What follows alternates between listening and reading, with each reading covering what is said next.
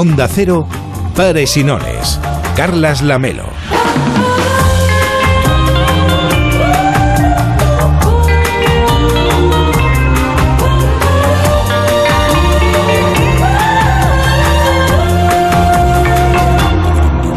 ¿Qué tal? Muy buenas noches. Hoy venía caminando por la Rambla y pensaba en ser millonario. Claro que sí. Seguro que a ustedes también les ha pasado. Es la codicia la que se nos presenta de manera sibilina como una especie de mala conciencia que se apodera de nuestros pensamientos. A menudo además lo hace sin darnos cuenta. Ocurre, por ejemplo, cada vez que se acerca el 22 de diciembre, cuando llega la lotería de Navidad. Sabemos que matemáticamente es muy poco probable que seamos agraciados con la suerte, pero es la avaricia la que nos empuja a comprar el décimo. No sea que nuestros compañeros de trabajo se hagan ricos y nosotros sigamos sin serlo. Pensar en ser millonarios nos lleva en otras ocasiones a fantasear con una casa más grande, con un coche más potente o llevar a pensar que si llevamos ropa más cara pues de alguna manera seremos mejores. Mucha gente piensa que no tiene nada de malo ilusionarse con una vida de lujo y desear lo que otros tienen. Hay quien en cambio dice aborrecer a los que más tienen porque asocian el dinero con la maldad el sucio y asqueroso dinero, como diría el profesor Rodríguez Brown. En realidad, los unos y los otros lo que quieren en realidad quizá es ser millonarios.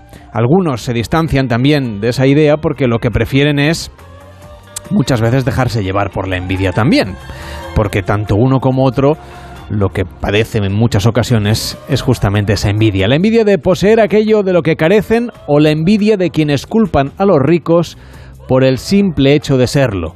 Es muy frecuente también el discurso del conformismo, agradecer las cosas buenas que nos da la vida y que no son dinero, la salud, obviamente un clásico, el amor, el atardecer, una buena película, el aroma de un café, cosas que son estupendas, pero que en realidad también pueden disfrutar los ricos, si lo pensamos bien.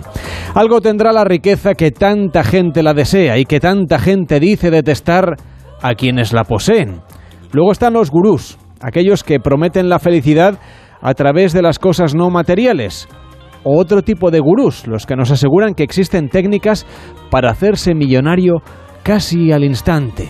En un caso y en el otro, estos mentores aseguran que todo es cuestión de actitud, como si fuera tan fácil hacerse millonario. La cuestión es, señoras y señores, que la ambición, a falta de una palabra mejor, es buena, es necesaria y funciona. La ambición clarifica y capta la esencia del espíritu de evolución, la ambición en todas sus formas, la ambición de vivir, de saber, de amor, de dinero, es lo que ha marcado la vida de la humanidad y la ambición salvará no solo a Teldar Papers, sino a esa otra empresa que va mal y se llama Estados Unidos.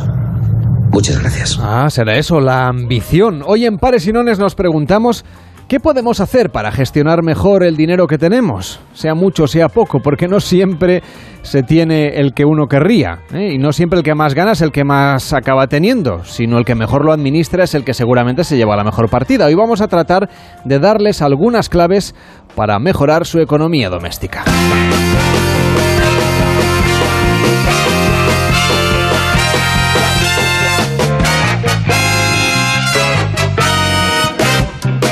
Participa en Pares y Nones 93 343 54 50 93 343 54 50 Hola, David ¿cómo estás? Muy buenas noches. Buenas noches, aquí ¿Tú- estamos. ¿tú, eres- tú de cuál eres? ¿De los que dice que el dinero no es tan importante?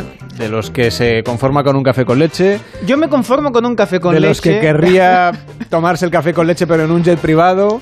Mira, yo creo que con los años te vas dando cuenta que al final las cosas venga, venga. importantes son Sí, el hombre, café con sí, leche, claro, claro, un millón de euros claro. en la cuenta corriente, ese tipo de cosas. Eso- ah, eso sí. Eso último sí que es relevante. ¿eh? Efectivamente. Bueno, pues hoy en Presiones reflexionaremos sobre eso, ¿eh? sobre si eh, tiene ventaja ser millonario o, o en realidad es un engorro porque tienes un montón de problemas, porque claro, ya. eh, tienes que Mira, alguien yo- tiene que encargarse del jardín, de custodiar el, el- el Porsche. Yo siempre digo, el dinero no da la felicidad, pero tampoco lo quita, ¿eh? O sea que si te viene, bueno, si te toca la lotería, oye, no hay problema alguno. A, a mí no me va a tocar, así que aquí me vas a tener que aguantar. Bueno, Ya, ya puede ser. ¿Cómo estás, Carles? Salutaciones desde Peleas de Pardillo con nuestro boletín cultural. no sé dónde viene esta voz, pero bueno, es cierto que a veces se nos cuela la señal de la radio municipal de Peleas del Pardillo. Sí. Por cierto, ¿cómo se llama usted? Briseida de nombre. Briseida de nombre y de apellido. De nombre. No, le pregunto por el apellido. El apellido de nombre. Briseida es el nombre y de nombre es el apellido. madre de Dios. Que, Mira, eso es cosa de mis padres. ¿Yo qué quiere que le diga? Que no, que yo tengo muchas ah. limitaciones, que no seré capaz de acordarme. Bueno, bueno, por eso no la echaba a usted de menos. Em, ¿Qué tal nos, qué nos cuenta usted desde la emisora municipal de Peleas del Pardillo? Pues hoy tengo una noticia importante, ah. porque para evitar los ataques de los hackers nos han pedido que modifiquemos la contraseña del wifi del pueblo. Y aprovecho esta oportunidad que me da pares y nones para que los oyentes sepan, ¿eh? los, los habitantes, pues sepan cuál es el nuevo password. Bueno, es muy seguro eso de explicar la contraseña por internet, pero hay por la radio, perdón. Bueno, eh, ¿cuáles son las medidas de seguridad que han puesto ustedes en el pueblo, en peleas del pardillo? Muy pregunta. Teníamos de contraseña 1, 2, 3, 4. Muy bien. Y hemos pensado que mejor cambiarla y dejar un poco descolocados a los hackers. Así que vamos a poner 4, 3, 2, 1. ¿Eh? Toma esta. ¿No se, le habría, ¿No se le había ocurrido a usted que quizá hay algún hacker que escuche paresinones? Pues es verdad que no había caído en eso. O perdón, o peor, algún vecino del pueblo de al lado y que usen su wifi sin permiso. Ah, eso sí que me dolería más. Pues nos habrá hecho hacker mater, ¿eh? es humor, pelea perdida. Eh, fíjate, eh, lo que haremos es, si eso es ir cambiando de una a otra para dejar a los hackers descolocados. Así quizá ellos piensan que hemos cambiado la contraseña porque nos habrán escuchado y en lugar de eso la dejaremos igual para que no sospechen. No, no me entiendo ni yo, pero bueno, queda actualizado el wifi del pueblo. Bueno, Briseida de nombre, gracias por acercarnos a, la actualidad municipal de peleas del Pardillo. Cualquier día abrimos ahí una delegación de Onda Cero. Encantada estaré. Mm, pero usted siga trabajando en la emisora municipal que seguro que la tratan estupendamente. Ay, sí. Que vaya muy bien, ¿eh? Hasta luego. Hasta luego, buenas noches.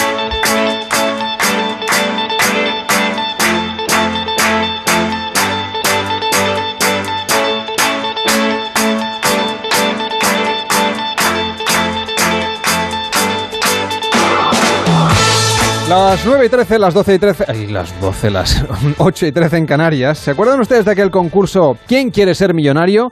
Parece claro que mucha gente desea tener tanto dinero como para poder darse caprichos con tranquilidad y además sin tener que mirar el extracto de la cuenta corriente. Es el motor del capitalismo, en realidad, el deseo de prosperar económicamente en nuestra sociedad. Lo que ocurre, sin embargo, es que cuanto más alto llega uno, más lejos se ve la cumbre, porque siempre hay algo más caro, algo más lujoso, algo más inalcanzable a la vuelta de la esquina.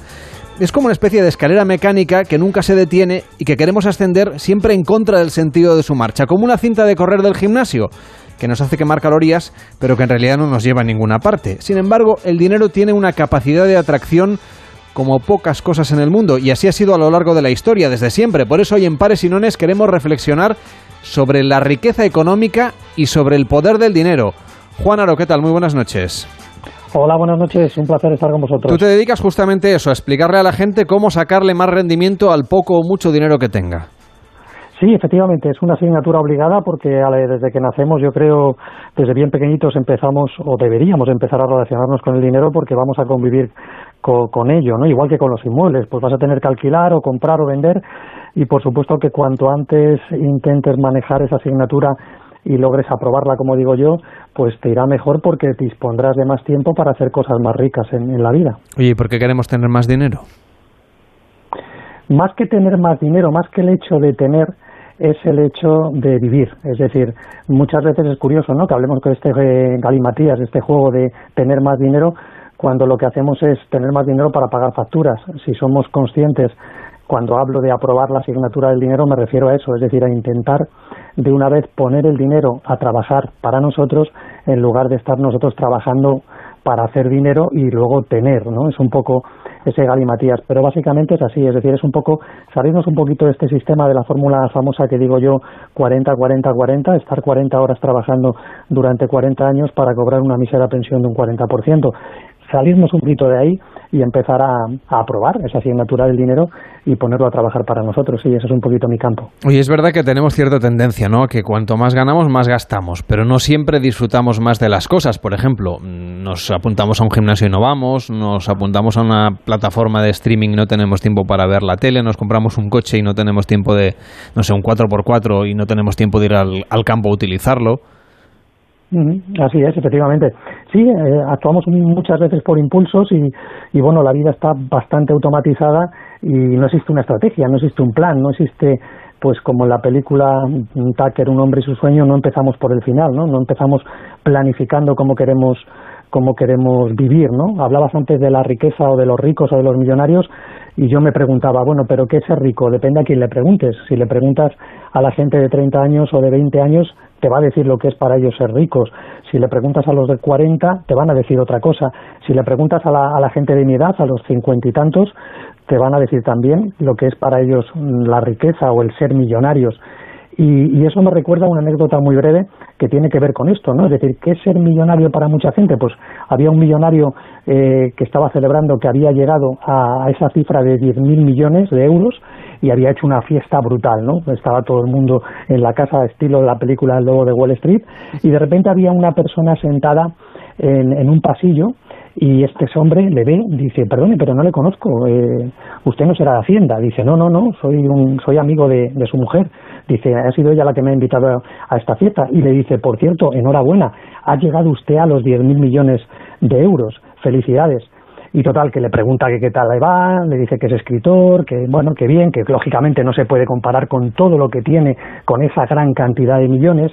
Y ya cuando se está ya despidiendo este millonario, eh, le dice este escritor que estaba sentado en el pasillo, bueno, hay una cosa que usted no podrá tener jamás. Y claro, el millonario se da la vuelta y dice, ¿cómo? ¿Cómo dice usted? ¿Cómo? ¿Qué es lo que no puedo tener yo con 10.000 millones? Dice, usted no podrá tener suficiente.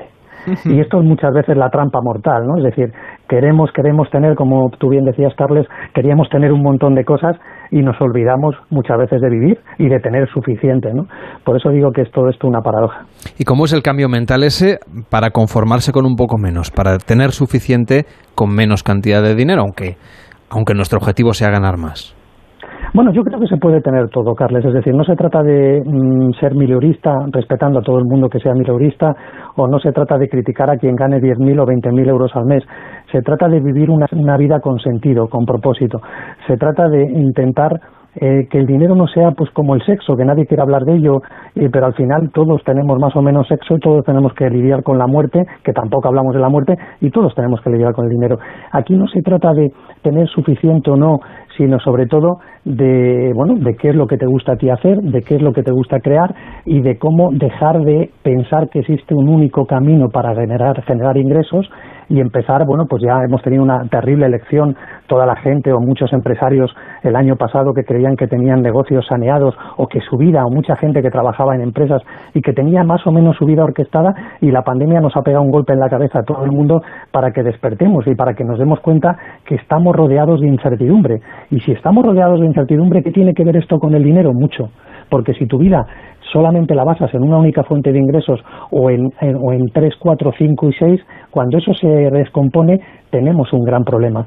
Y eso es lo que yo intento hacerle ver a los empresarios que tienen éxito, al trabajador que está por cuenta ajena o al que está parado, que es momento de empezar a poner a, a, generar un dinero el suficiente que lo pongamos a, a, poner a trabajar, a tener varias fuentes de ingresos y que con eso estamos comprando tiempo, porque no somos gatos, no tenemos siete vidas, mm. tenemos solo una. Entonces ese es el objetivo. No sé, podemos tenerlo todo. Cuando digo todo es por ese motivo. Tú puedes tener, un, yo conozco gente que trabaja por cuenta ajena y es funcionaria y tiene cinco, seis, siete fuentes de ingresos pasivos que le van generando con diferentes vías. Sin embargo, sigue trabajando como funcionario porque ama su trabajo y eso es maravilloso. Pero Juan, ¿no crees que también eh, tienes que explicarlo mucho porque nos falta esa cultura desde pequeños, ¿no? Es decir, no tendría que ser obligatorio, eh, vamos, en las competencias básicas, eh, saber bien de, de, números, saber bien, pero de números de, de, lo que luego va a ser la vida, ¿no? Las finanzas, todo esto. Bueno, tú sabes, Carles, que el sistema está un poco diseñado para que la gente siga lo que he dicho antes, ¿no? Y me, me repito a la fórmula esa 40-40-40, es decir, el sistema nunca va a pretender que tú seas más listo, ese triángulo de la riqueza que, que hablo en mi libro, Los trucos de los ricos, que tiene que ver con multiplicar tu dinero, proteger tu patrimonio y reducir tus impuestos, esa cultura financiera que tú, que tú comentas, es como la banca, la banca te va a enseñar o debería enseñar cultura financiera, pues sí, sería un bonito propósito, pero si eso lo hace, mucha gente sacaría el dinero del banco y empezaría a hacer otras cosas para generar una rentabilidad mayor que la que te da un banco que es prácticamente nativa. Entonces, el sistema pasa lo mismo, la educación es lo mismo, las carreras, muchas de ellas, pues eh, hablas con cualquier universitario y muchos de ellos te dicen, oye, el 80, el 70, el 90% de lo que me enseñan luego no lo puedo aplicar en, mi puesto de trabajo. Pues con las finanzas es lo mismo. Existe un complot orquestado para que tú no te hagas muchas preguntas, para que trabajes mucho, para que pagues muchos impuestos, para que no des guerra y tengas una vida tranquila, que no es malo, ¿eh? yo no critico esa, esa forma de vivir. Ahora bien, hay personas cada vez más que están despertando y que, lógicamente, en vez de quejarse de que el sistema no les enseña educación financiera, pues lo que hacen es procurársela por sí mismo, ¿no? Como hacemos muchos. Y al final, pues vas tirando del hilo y te das cuenta que muchas de las cosas que tú creías ciertas, pues no lo son. Tienes un libro que se llama Los trucos de los ricos. Allí hay 92 trucos, no los vamos a contar todos, pero, pero dame dos o tres, al menos para empezar. Sí, bueno, pues eh, hay, de todo tipo, ¿no? Es decir, por ejemplo, eh, el truco número 40 le tengo mucho cariño, me lo dijo un socio mío y me dijo, Juan, tienes que poner en práctica este truco, nunca tienes que estar, nunca tienes que estar G sino tienes que estar C, es decir, nunca tienes que estar gestionando y siempre tienes que estar creando. En la medida que una persona empieza a crear cosas, es decir, crear una fuente de ingresos o crear un contacto potente o un contacto que te aporte pues ese conocimiento que te hace falta a ti para generar, por ejemplo, más ingresos o para vivir mejor o para facilitarte la vida. Eso es crear. Gestionar es estar en modo autómata. Ese, eso, bueno, pues igual que desarrollo eso, desarrollo lo que es la escala del conocimiento, otro truco de los ricos que también aprendí, o el truco 70, que son directores de, orquesta. ¿Qué dice la escala del conocimiento? Que te apalanques, tú puedes tener un 5, un 4, un 6 en una materia en la que tú quieras ser un crack en, por ejemplo, en temas de redes sociales, un crack en ventas, un crack en lo que sea. Bueno, pues lo que yo me di cuenta que hacían los ricos es que no, no intentan dedicar decenas de miles de euros de, perdón, de horas, de horas y de euros muchas veces para llegar a ser un 8 o un 9 en esa materia, sino lo que hacen es eh, llegar a alianzas, iba a decir contratar, pero no los contratan, crean alianzas con esas personas que tienen 8, 9, 10. Con eso ahorran muchísimo tiempo y logran repartir los beneficios, ¿por qué no? Pero es una manera de huir del tener que aprender de todo o estar muchos años aprendiendo algo, ¿no? Algo que también me chocó. Lo de director de orquesta, que era el truco número 70, hablaba de eso, ¿no? De, de cómo ellos no se dedican tanto a hacer como a generar esas diferentes fuentes de ingresos con personas que saben cómo hacerlo, ¿no? Pero bueno, el poder de la escalabilidad, de la escalabilidad también, cómo hacen poquitas cosas, pero de mucha rentabilidad, ese es el poder de la escalabilidad. De la escalabilidad.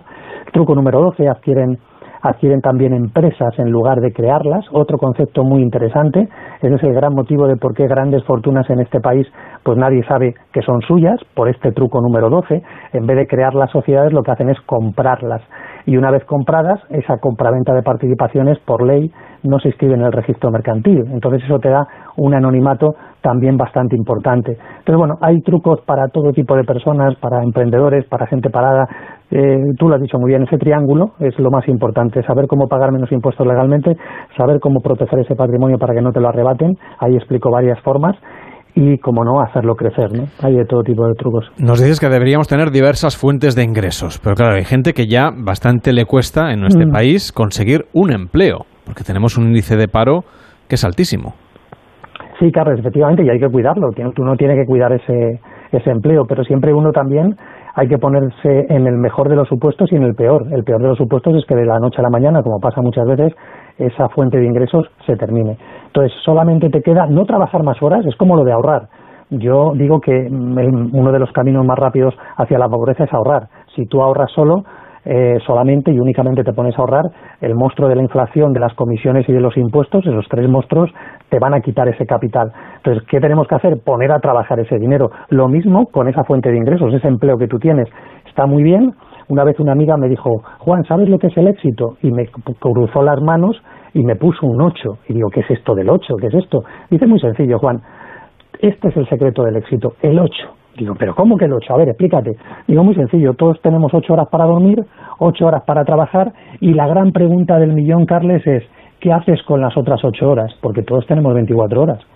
La gente de éxito es la que, contestando a tu pregunta, con esas 8 horas hacen cosas que la mayoría no hacen. Hay unos que ven Netflix cuatro horas, otros juegan a la Play, que no digo que no haya que jugar a la mm, Play mm. y ver Netflix, pero hay ocho horas dentro de las 24 que uno puede dedicarse a eso que estamos comentando, a generar fuentes de ingresos mientras tú estás trabajando en tus ocho horas de tu trabajo normal. Y ahí radica esa, ese, ese éxito donde de repente si hay una pandemia, pues tú ya tienes otras dos o tres fuentes de ingreso semiautomáticas o automáticas lo que denominamos acueductos, construir un acueducto, lo construyes una vez, pero pasa agua por ahí y cobras por el, por el agua que pasa. Ponos, un ejemplo de estas, mm, ¿no? de estas cuatro horas bien invertidas para conseguir un rendimiento. Sí, pues por ejemplo, una persona que dice, oye, quiero crear, eh, quiero, mm, quiero tener un sistema muy sencillito para comprar acciones de bolsa o criptomonedas donde yo hago operaciones solamente los sábados por la mañana o los viernes por la tarde. Entonces creo un sistema y enseño este sistema a un amigo mío, a un familiar mío, para que ponga en marcha ese sistema y que eso me genere una rentabilidad. O el famoso staking de las criptomonedas, o voy a montar un negocio online, una página web con una venta de productos ayudado, y aquí viene el apalancamiento, Carles, siempre ayudado por el apalancamiento por una persona que ya vende miles de productos de esta manera. Entonces, mientras yo estoy trabajando, hay una página web que me está generando esa cantidad de dinero. O también mi pasión, mi gran pasión, yo soy un enamorado de los inmuebles y lo que me dedico en el Club de Inversores en Inmuebles nuestro es eso, es ayudar a que gente corriente con ese dinero que tiene pagado, parado, perdón, eh, ¿qué tiene que hacer con ese dinero? Ponerlo a invertir en diferentes inmuebles que le den una rentabilidad a corto, medio y largo plazo. Bueno, pues hay muchas, ¿no? Hay cuatro familias de inversión y cada uno pues estará más cómodo con los mercados financieros. Ahí se pueden crear acueductos, como decía, o fuentes de ingresos en esas cuatro horitas de más, o pueden ser lo que son, eh, hemos dicho, inmuebles, lo que son ideas, ideas que tú pones, como le he dicho, a la página web o la comercialización de un producto que no tiene por qué ser tuyo. ¿Cuánta gente conozco yo que está ganando mucho dinero en Amazon simplemente con un sistema de mediación, de intermediación dentro de una página web que creó porque alguien que estaba ganando en Amazon le estaba diciendo cómo hacerlo? O sea, vivimos en un, en un momento maravilloso para tener diferentes fuentes de ingresos para quien quiera dedicarse un poquito de tiempo a ello, ¿no? Ese es el camino. Por ejemplo, la gente que se hace youtuber, en su tiempo libre. Sí, hay youtubers. También te digo una cosa, Carles, lo mismo que pasa con la bolsa, pasa con los inmuebles y pasa con las empresas. Hay un porcentaje pequeñísimo de youtubers y pequeñísimo de gente que gana en bolsa y pequeñísimo que gana en inmuebles. Es decir, hay mucha gente que es aficionado y no está mal, todos hemos sido aficionados, pero por eso hablaba del apalancamiento antes. Sí hay youtubers que ganan burradas, se van a Andorra o se van a otros países y genial, pero la pregunta es, ¿cuántos miles de youtubers existen que no generan ni 100 euros? No pasa nada pero uno tiene que, decirlo. Entonces la pregunta es, ¿qué hago? ¿Me, dedico a ser youtuber durante cinco años eh, para ver si destaco y empiezo a ganar todo eso? Bueno, pues tú propones, otra salida, por ejemplo. Eh, pero claro, muchas de estas propuestas, o digamos, de las ideas que uno puede tener, también entrañan un riesgo, los mercados financieros a los que hacía referencia. Está muy bien si todo, si todo te sale como tú quieres y tienes una alta rentabilidad, pero también sabemos que, bueno, que los mercados están vivos y que suben y bajan. Y cuando ocurre algo como esta pandemia, y lo hemos visto, ha habido bajadas fuertes. Luego se está recuperando, pero, pero, el susto ya se lo han llevado muchos. Sí, como decíamos antes, Carles, todo está orquestado el sistema para que siga siendo un ignorante y para que todo esto que estamos hablando en este programa tan interesante que tú haces eh, al final pues no abunde demasiado, no vaya a ser que la gente se haga inteligente. Entonces, lo mismo pasa con las finanzas, con lo que tú has dicho, con el sistema, el sistema de los mercados financieros, el sistema de las criptomonedas, el sistema de los inmuebles, es decir, todo está para qué? Ya acuérdate del 2008, 2009, la gran crisis que todo el mundo decían los grandes expertos gurús, que tú utilizabas hace un ratito la palabra gurús, esos gurús decían en televisión en el año 2005, 2006 que quien no invirtiese en inmuebles eh, era, un, era un ignorante, era un loco, que los inmuebles jamás bajarían de precio. ¿Qué te quiero decir? Que todo el sistema está orquestado para pillar a las personas en un momento donde la gente compraba inmuebles, metía el dinero, ¿y qué pasó en el 2008? Todo eso cayó y los inmuebles callaron y la, y la gente se quedó atrapada. Lo mismo, como lo que has dicho tú, pasa con la bolsa y con los mercados financieros, con los negocios y con mil cosas más. Todo está orquestado para que eh, la banca siempre gane, ¿no? Por decir ese, ese símil, esa gran, esa frase, o para que el casino siempre gane. Entonces, hay tres máximas que tenemos que seguir, Carles. La primera, la gestión monetaria, es decir, si tienes 3.000 euros, no hagas como hace todo el mundo, que se pone a operar con 3.000, vamos a ganar dinero con 100 euros. Ah, ¿se puede ganar con 100 euros? Sí, directamente desde el móvil. ¿Pero qué necesitas? Repito, gestión monetaria, saber cuántas operaciones tienes que hacer, tener un sistema de entrada y salida. Tú pregunta a la gente que opera en los mercados financieros cuándo tienen que entrar y salir. Muy pocos te lo dicen porque no saben. Esa gente terminará palmando, palmando el 80 al 90% de dinero.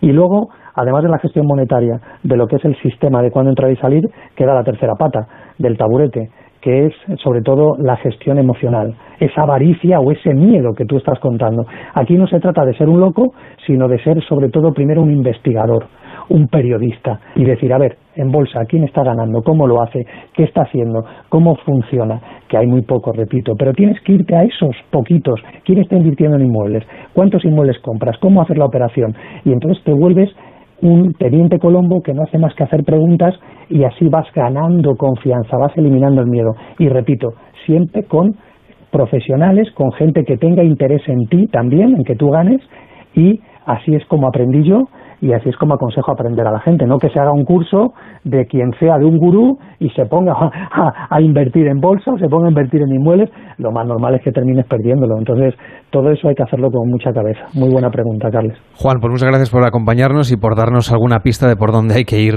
para, bueno, conseguir sacarle más rentabilidad al poco mucho dinero que tengamos. Un fuerte abrazo y buenas noches. Buenas noches, muchas gracias a vosotros. Un En Onda Cero, Pares y Nones. Carlas Lamelo.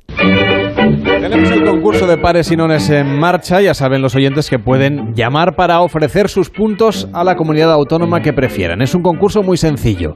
Llama al 93 343 54 50 y solo por llamar ya habrá 5 puntos para la comunidad autónoma que usted elija. Puede ser la suya o donde veranea o la que más le apetezca. Si además acierta con el dado, es decir, hay que decir pares o nones. Si acierta, 10 puntos. Si no, pues ya los 5 que tenía de entrada.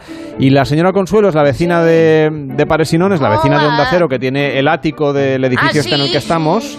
Ha bajado las escaleras. Hoy ha venido, hoy ha venido muy guapa. Ay, gracias, hermoso. Bueno, siem- siempre, pero... Ay, tú también, Pero siempre se ha, hecho- ha ido a la peluquería, no me engañe. Sí, sí, me he hecho unas cosillas, eh, me, me he vaciado un poco, porque ya aquí había, había de hace mucho tiempo, y me crece en todas direcciones el pelo, es una suerte. Entonces me he vaciado un poco y estoy en la mar de bien, eh, porque digo, hoy hay concurso y hay que ponerse elegante. con- concurso y todos los días. Sí. tener usted que ir a la peluquería. Le va, Bueno, hay va a tener que- que comprarse el libro del señor Aro porque se, se va a arruinar usted en, en rulos. Pero y- me dan la vida también. bigudíes eh, y en permanentes es y cosas de afición, estas. Sí. A Bueno, ver, repasamos cómo va el concurso de pares o nones. Atención a la clasificación. En este momento ganando Castilla y León con 50 puntos. Comunidad Valenciana 25 puntos. Madrid 20 puntos. Castilla-La Mancha 10 puntos. Voy acelerando porque si no no me da tiempo. Andalucía 10 puntos. Extremadura 10 puntos. Galicia 10 puntos. Murcia 5 puntos. País Vasco 5 puntos y Cataluña 5 puntos. Bueno, pues ya ve que los que no van a la conferencia de presidentes son los que tienen menos puntos. 93 343 54 50. 93 343 54 50. Una pausa en pares y nones y empezamos el concurso. Parejita, solo deciros que tengo los 15 puntos y pago menos que vosotros. Si tienes los 15 puntos, ¿qué haces que no estás en línea directa? Cámbiate y te bajaremos hasta 100 euros lo que pagas por tu seguro de coche o moto. 917-700-700. Condiciones en lineadirecta.com. Llevamos años apoyando a nuestros deportistas para conseguir el mayor logro de todos, conectar a las personas. Telefónica, mejor conectados. Esto es muy fácil. ¿Que me cobras de más por mis seguros? Pues yo me voy a la mutua. Vente a la mutua y en menos de 6 minutos te bajamos el precio de cualquiera de tus seguros, sea cual sea. Llama al 91 555 5555. 91 555 5555. Esto es muy fácil. Esto es la mutua. Condiciones en mutua.es. En Securitas Direct sabemos que nadie quiere entrar donde no se puede quedar. Por eso, para proteger tu casa o segunda residencia en caso de intrusión, hemos desarrollado nuestra tecnología exclusiva Zero Vision. Si un intruso intenta entrar en tu casa, desde nuestra central de alarmas activamos Zero Vision, que impide la visión del intruso obligándole a huir antes de que llegue la policía. Confía en Securitas Direct, expertos en seguridad. Llámanos al 945 45 45 o calcula online en securitasdirect.es. Hay épocas en las que nos encontramos más cansados. Revital te puede ayudar. Revital contiene ginseng que ayuda a mantener la energía y vitaminas C y B5 que ayudan a disminuir el cansancio. Y ahora para tus defensas, Revital Defensas, de Pharma OTC. A ver, ¿qué me falta? Los libros de texto. Que no se te pase. Reserva ya en el corte inglés tus libros de texto de primaria y secundaria al mejor precio. Hazlo antes del 31 de julio y tienes un 10% de regalo para tus compras del 5 de agosto al 31 de octubre para todo lo demás. Tu vuelta al cole en el corte inglés en tienda web y app. Me alegro mucho que te gusten las cremas. Por internet, no, no vendemos por internet. No, no es lo mío. Hay muchas personas que, como Laura, no saben conectarse con la tecnología. En Cibervoluntarios te ayudamos de manera gratuita a que puedas lograrlo. Cibervoluntarios.org. 20 años a tu lado. Sí, claro, puedes elegir venta online, lo que prefieras. Con la colaboración de Atrasmedia.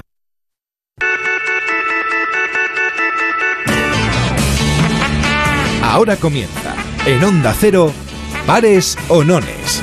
El concurso de pares y nones.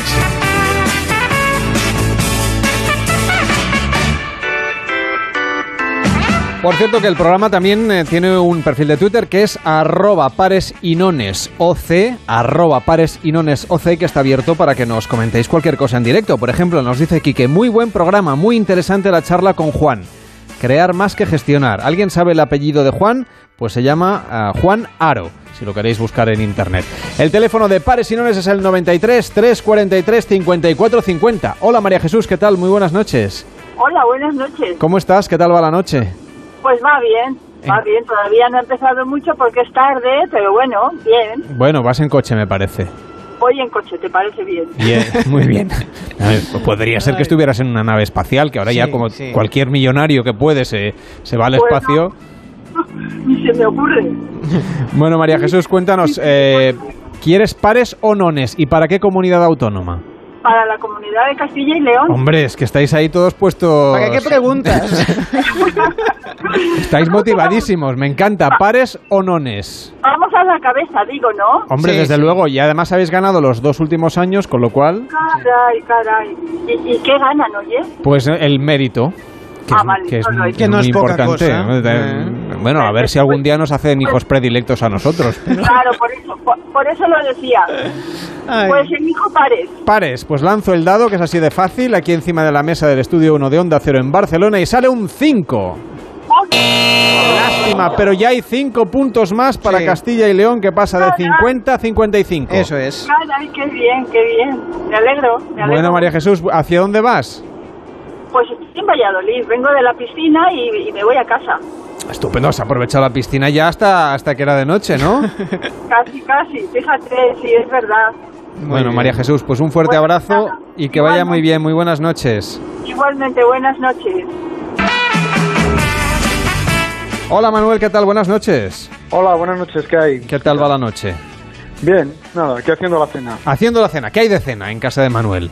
Pues hay una, una, ensalada con todo lo que puedas meter y, y una tortilla. Me gusta ah, eso. Bueno, pues una cosa saludable, sí, equilibrada. Sí. Déjame preguntarle para qué Castilla y León quiere dar los puntos. no, hombre, no, Manuel. Eh. ¿Cómo?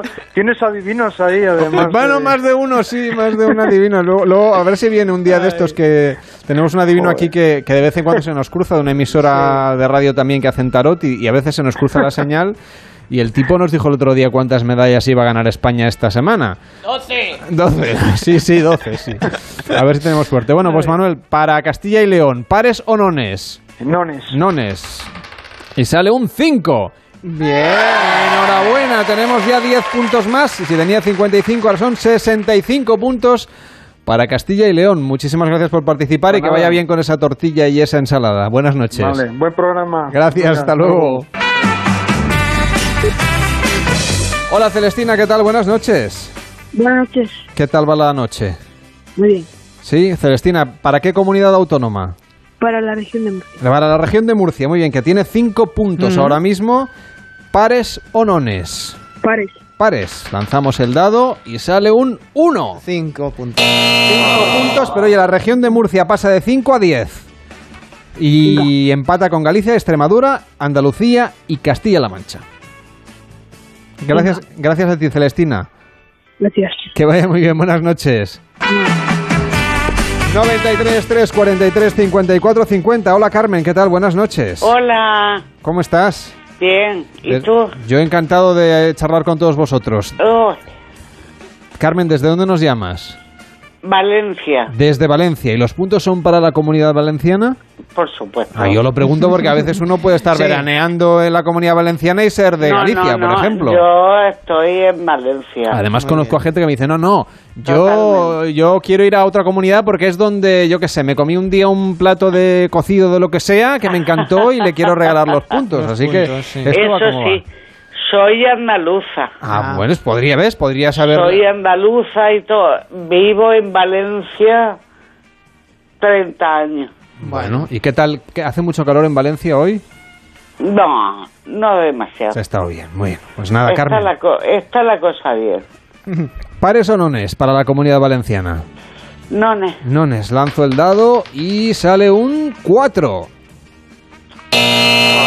5 puntos, pero así comunidad valenciana pasa de 25 a 30. Ay. Bueno, porque Pero vais está bien, vais 5 segundos. puntos más solo por llamar, Carmen. Segundos. No te preocupes, estaremos aquí todo el verano, así que podrás volver a llamar otra vez. Vale, pero es que, Cuéntanos. que siempre eh, he ganado. Siempre has ganado y esta vez no. Bueno, pues Bueno. sí, está. Ay, A mí, me- a- ay, a mí me ay. ocurre lo mismo, pero al revés con la lotería. Siempre pierdo. Pues, Bueno, Carmen, un fuerte- eso, por supuesto. Un fuerte abrazo y buenas noches. Venga, un beso. Tenemos otra ronda del concurso en la siguiente hora, así que podéis aprovechar para llamar al 93 343 54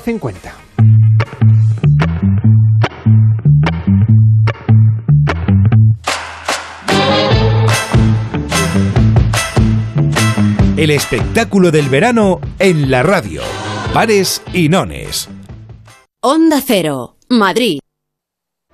Me ha dicho Javi que nos vayamos de fiesta el fin de y no me lo quito de la cabeza.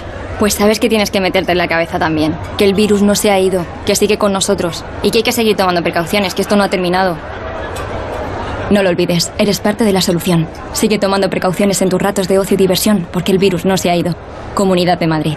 Algunos coleccionan sellos y otros son coleccionistas de vida. Cazadores que salen a por ella, que saben que hay que exprimirla antes de que se escape y cuando se escape, volver a perseguirla y no parar nunca. Si la vida es un viaje, que sea el mejor de tu vida. Del 14 de julio al 31 de agosto, un Audi Q5 TFSIe puede ser tuyo por 510 euros al mes y entrada de 16.089 euros. Time to live, time to Audi. Consulta condiciones en audi.es. Solucionesconhipoteca.com. Préstamos desde 10.000 hasta 3 millones de euros. ¿Necesita liquidez? ¿Necesita dinero hasta la venta de su casa? ¿Necesita un préstamo para cancelar deudas o un embargo? Solucionesconhipoteca.com. 91 639 9407. Préstamos desde 10.000 hasta 3 millones de euros. Solucionesconhipoteca.com. Grupos Eneas. Venga a las rebajas de Muebles a Dama. Precios insuperables con la misma calidad de siempre, en una gran variedad de estilos y modelos, con su habitual trato amable, transporte y montaje gratuitos y la mejor financiación. Todo lo bueno de Muebles a Dama, pero ahora con rebajas. En General Ricardo 190 y en la web mueblesadama.com. ¡Qué bueno! Pedro, no comas eso, que sabes que no te sienta bien. ya, ya, ya lo sé. Acidez, ardores, estómago pesado. Calmacid de Biover con camomila contribuye a facilitar una digestión óptima y con calcio que favorece el funcionamiento normal de las enzimas digestivas. Consigue tu muestra gratuita de Calmacid en las parafarmacias del Corte Inglés o en las parafarmacias de Mundo Natural. Promoción válida hasta el 30 de agosto de 2021. Onda Cero Madrid 98.0.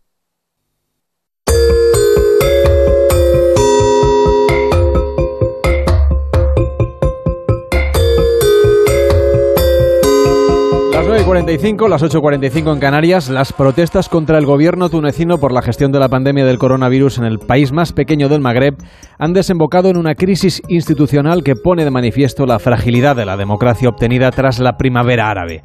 Túnez es el paradigma de aquel movimiento porque consiguió pasar de la dictadura de Ben Ali a un sistema semiparlamentario.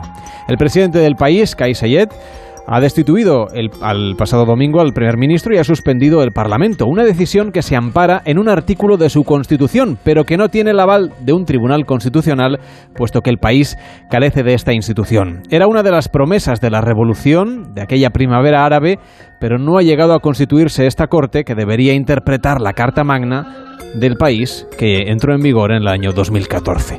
Para comprender mejor qué está sucediendo en este país del norte de África, nos acompaña Bosco Gobantes, que es profesor de Ciencias Políticas de la Universidad Pablo de Olavide y miembro del Observatorio Político y Electoral del Mundo Árabe y Musulmán.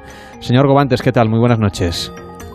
Hola, muy buenas noches, señor Lamelo. Estoy encantado de estar en Pares Onones y poder, bueno, explicar un poco lo que está pasando en Onda Cero. Pues eso es lo que nos interesa, saber exactamente qué es lo que está ocurriendo en un país que está muy cerca de nosotros, pero para el que nos faltan muchas claves de interpretación. ¿Qué es lo que está sucediendo? ¿Por qué se ha producido este movimiento por parte del presidente del país? Vale, bueno, voy a intentar un poco sintetizar. Como bien ha mencionado, Túnez se fue mundialmente conocido por eh, ser el país que lideró las revueltas que, que después bueno se extendieron por toda la región del norte de África y Oriente Medio, conocidas como la Primavera Árabe. Es un caso, el único caso de transición exitosa tras la deriva autoritaria de Egipto, la violenta represión de Siria, Yemen o Libia y entonces yo creo que de alguna manera está en el imaginario colectivo no como un caso de éxito. Esto, sin embargo, es relativo porque es un proceso democrático exitoso a nivel formal, libertades públicas, procesos electorales y todo eso, pero bueno, es un país sin antecedentes democráticos previos y que bueno que ha tenido varias crisis durante este proceso especialmente por eh, la grave la situación de grave crisis económica que ha tenido lugar eh, durante estos últimos 10 años además en, en el contexto de un país sin antecedentes democráticos previos Podemos decir que en el caso de Túnez llegó la democracia, pero también, eh, por desgracia, la crisis económica después de la primavera árabe.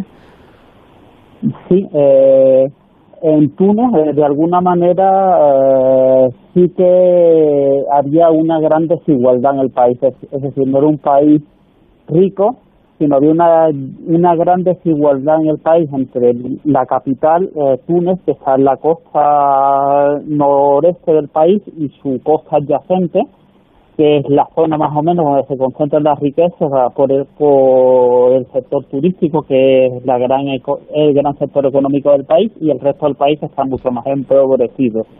Esta desigualdad estaba en el, origen de la revolución, pero de alguna manera, bueno, pues después de la revolución hubo una crisis eh, por el cambio, por la inestabilidad política de la primera transición, y justo después también hubo una crisis política, eh, después vino el coronavirus y no se han acabado de recuperar el crecimiento económico normal de la época anterior a la revolución. Así que sí, la situación económica no era buena y se ha agravado durante estos 10 años, lo que ha complicado, lo que complica también la transición. ¿no? Entonces, para comprenderlo mejor, ¿qué ocurre en un país como este que tiene una constitución que avala en principio esta destitución, pero que no tiene una corte constitucional que pueda medir el alcance de esta medida y, por lo tanto, su eventual legalidad? Vale, eh, vamos en el, caso concreto. Yo eh, tengo mis dudas, bueno, mis dudas. Yo estoy bastante convencido de que lo que ha hecho el presidente no es legal, pero bueno, lo voy a explicar y después voy a voy a explicar lo que ha hecho y después voy a explicar por qué pienso que no es legal, si le parece. Venga. Eh, estas medidas las adopta el presidente Karzai eh, eh, basándose en una interpretación más que dudosa del artículo 80 de la Constitución y lo que básicamente lo que él está es estableciendo un estado de excepción porque entendiendo que hay una situación de grave crisis económica, sanitaria y política y que es necesario adoptar medidas urgentes eh, para paliar esta situación. Y en, en este contexto decide el cese del, pri- del primer ministro y la asunción personal del Poder Ejecutivo. Por otra parte, eh, congela, retira la inmunidad de los miembros del Parlamento, cosa que por un lado no entiendo y por otro lado hay que tener en cuenta que la, inmunidad parlamentaria protege a los representantes públicos contra los abusos de poder. Por tanto, eh, esto es muy serio. Y además con- congela la actividad parlamentaria. Adicionalmente, anuncia el cese de dos ministros y que, y nombrará un nuevo primer ministro. ¿Por qué entiendo yo que esto es dudosa? Primero, eh, esta decisión se tiene que, que tomar en deliberación conjunta junto al presidente de la Asamblea y el presidente del Gobierno con un informe del Tribunal Constitucional. Hasta donde se sabe, no se ha producido esa de- deliberación con los presidentes y, evidentemente, al no haber un Tribunal Constitucional constituido, no ha habido un informe del Tribunal Constitucional. Por otra parte, hay que decir que hace un par de meses la Asamblea decidió un nuevo procedimiento de nombramiento de los electos del Tribunal Constitucional para acabar, para acabar con el bloqueo y el presidente eh, se negó a firmar esta nueva, este nuevo procedimiento de nombramiento. Así que él mismo está de alguna manera bloqueando la constitución de- del Constitucional. Por otra parte, eh, la Constitución indica que la Asamblea en esta situación debe funcionar en sesión permanente y el presidente congela su actividad, cosa que no tiene mucho sentido. Y por otra parte, eh, el tercer precepto del artículo 80 es que se prohíbe explícitamente la destitución del gobierno. Y el presidente no destituye al gobierno en pleno, pero destituye al primer ministro, anuncia el cese de dos nuevos ministros y el nombramiento de estos dos nuevos ministros y de primer ministro sin una investidura legal. De algún modo se está forzando la Constitución con una interpretación a la que se ha opuesto el Consejo Judicial Supremo del país, la Asociación Tunecina de Derecho Constitucional, así como reputados constitucionalistas como Benasur. Yo entiendo que se está forzando la Constitución amparándose de que el propio presidente es constitucionalista pero eh, yo no me atrevería de hablar, como ya están hablando algunos medios, de golpe de Estado hasta que esperemos acontecimientos. ¿no? Hay un dato que sorprende, al menos visto desde los ojos occidentales, y es que el primer ministro destituido, Hichem Chichi, eh, lo que ha hecho saber es que él facilitará el traspaso de poder, que de alguna manera asume esta destitución por parte del presidente. Bueno, que tampoco sabemos la, cuál es la situación personal de Hichem Mechichi. Eh, en este momento él ya estaba, Mechichi estaba muy, muy cuestionado por, eh, por la gestión sanitaria. Durante varias horas estaba en paradero desconocido y después, bueno, él ha facilitado, él ha dicho que va a facilitar que, que se da por destituido. Bueno, eh, no sabemos hasta qué punto eh, él es libre de hacer eh, esas afirmaciones o, eh, o, o si en algún sentido él ya, con la grave situación sanitaria, hay que recordar que Túnez ahora mismo es el país que está ahora mismo reportando más casos y muertes de todo el continente africano, si ya con esta grave situación sanitaria y la impopularidad que, que ello conlleva, ya se, él ya se veía por destituido, sino ahora inminentemente. De manera de facto, ¿no? Ah, ah, ¿Por qué la situación del coronavirus se ha desbocado de esta manera en un país como Túnez?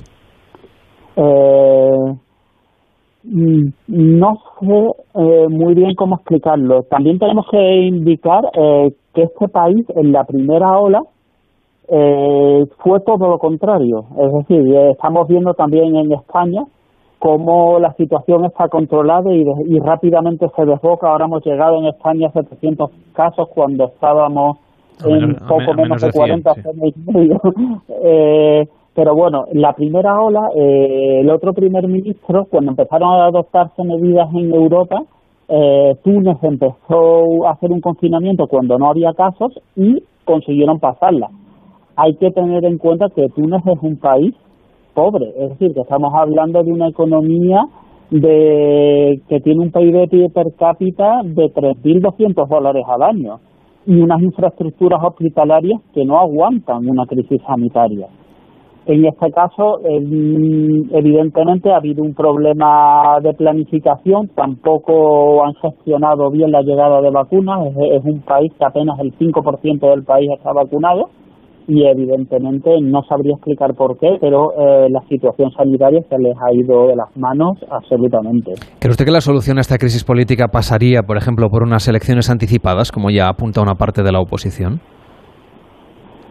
Bueno, eh, yo creo que unas elecciones legislativas, unas elecciones presidenciales, no lo sé, porque en cierto modo también eh, Kais eh, se está apoyando en esta maniobra que yo considero de claro abuso de poder, en que tiene un gran respaldo popular. De hecho, eh, durante desde que él prometió, él tiene un perfil muy populista y él pro, un candidato sin partido y él prometió como una democracia de abajo arriba, devolver la democracia al pueblo, algo que no tiene encaje constitucional claro, y él básicamente toda su opción desde su elección en noviembre de 2019 se ha basado eh, en hacer oposición a las, a las otras instituciones constitucionales, particularmente al Parlamento y su presidente, el líder del partido islamista Magda, y, y a sus propios jefes de gobierno. Por tanto, eh, esta acción de hacer oposición a unas instituciones que estaban fuertemente cuestionadas le han ganado un gran apoyo popular. Por tanto, infiero que si volviera a haber elecciones presidenciales, volvería a arrasar. Lo que hay que también que tener en cuenta que tener apoyo popular no te da eh, poder para, para poder hacer lo que quieres cuando quieres y como quieres. Está claro. Señor Gobantes, muchísimas gracias por acompañarnos y que vaya bien. Buenas noches. Muchísimas gracias. Ha sido un placer para hablar para Onda Cero. Buenas noches. Y antes de llegar a las noticias de las 10, las 9 en Canarias, vamos con la previsión del tiempo de David Sarballó, la previsión del tiempo cantada. Hoy vamos con Stevie Wonder. I just called to say I love you.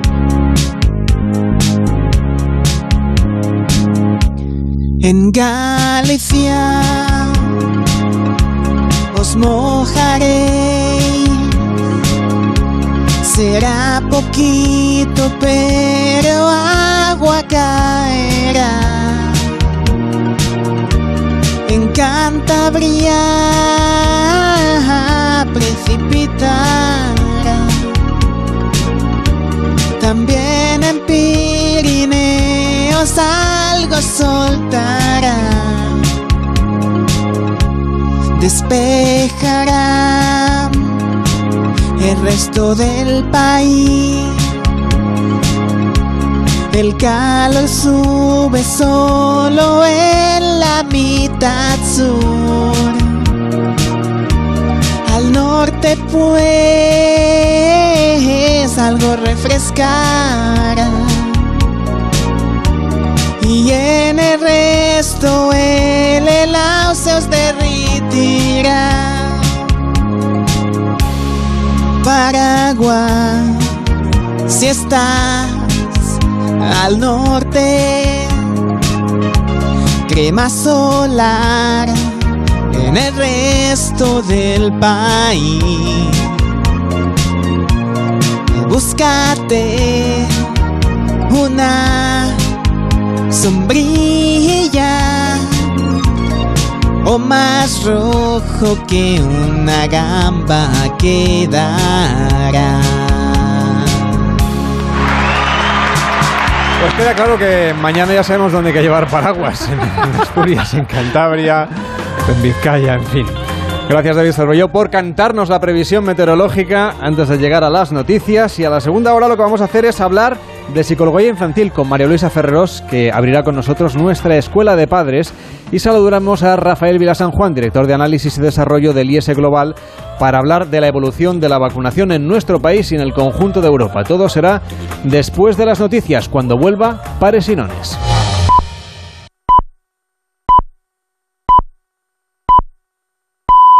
Son las 10, las 9 en Canarias.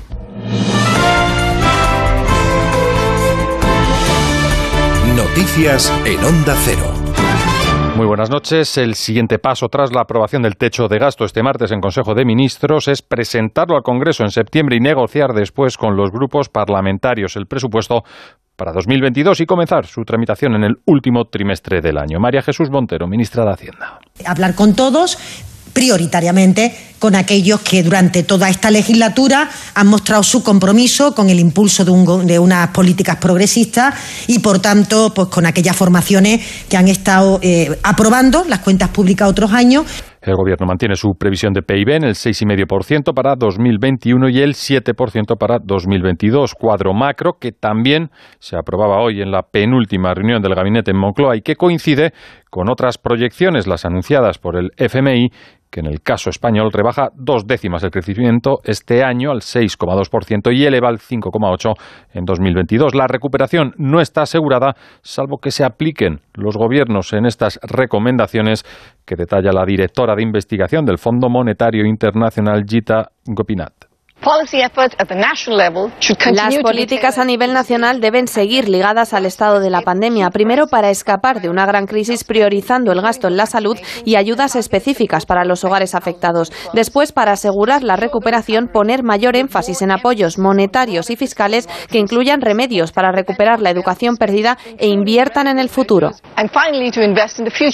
Y volviendo de nuevo al Consejo de Ministros, con notable calado económico, la aprobación de la norma que facilita la creación de empresas. Se trata del anteproyecto de ley Crea y crece, amplía Laura Eras. El plan también pretende poner freno contra la morosidad, reducir el riesgo a impagos mediante el impulso del uso de una factura electrónica y la puesta en marcha de incentivos para cumplir con los plazos de pago efectivos, incluyéndose como requisito de acceso a las subvenciones. El que quiera recibir una subvención tendrá que estar al corriente de pago. Según fuentes del Ministerio de Asuntos Económicos y Transformación Digital, es necesario tener mecanismos para crear empresas y que éstas puedan beneficiarse de la recuperación económica mano tendida del gobierno a Per Aragonés para que acuda a la conferencia de presidentes del viernes, que no ha servido de nada porque desde la portevacía de la Generalitat ya han confirmado que no asistirá. En el Partido Popular se quejan de una agenda inexistente, sin asuntos fijados, y en el gobierno evitan el choque. Presidente de la Junta, Núñez Feijo, portavoz Isabel Rodríguez. No se ha cumplido el reglamento de la conferencia de presidentes, que exige reuniones preparatorias, orden del día pactado, documentación circulada con antelación a todos los componentes y con propuestas de resolución o con propuestas de acuerdo. Nada de esto se ha producido. Concedemos muchísima importancia al diálogo y al entendimiento y en ese campo creo que no son momentos de polemizar y mucho menos polemizar por polemizar. No ha querido posicionarse el Ejecutivo sobre los indicios de ilegalidad en el aval de la Generalitat para las fianzas impuestas por el Tribunal de Cuentas a los encausados por promover el procés con fondos públicos fuera de España. Sí se ha pronunciado la portavoz del Gobierno, Patricia Plaza, y Pablo Casado, la primera optimista con la resolución que esté por venir, no tanto el líder del Partido Popular. El Gobierno no contempla la posibilidad en estos momentos de que, el aval sea desestimado, porque técnicamente, eh, bajo criterios jurídicos, es impecable. Que ahora hay que estar a lo importante, a facilitar trabajo a los 5 millones de desempleados que hay en España, en vez de dar avales a los presos que han dado el golpe a la legalidad, en una clara irregularidad que hoy mismo denuncia también nuestro Tribunal de Cuentas. Noticias del deporte ahora con Antonio Valverde. Buenas noches. Ya es oficial, el defensa francés Rafael Barán abandona el Real Madrid para unirse a la disciplina del Manchester United a cambio de unos 50 millones de euros hasta el año 2025. En clave fútbol también, el Sevilla y el PSG han empatado a dos en un partido en el que Sergio Ramos no ha podido jugar a causa de una lesión en el solio de la pierna izquierda que le mantendrá alejado de los terrenos de juego una semana y en el que tampoco ha participado Jules Koundé, que podría abandonar la disciplina sevillista en dirección al Chelsea en los próximos días.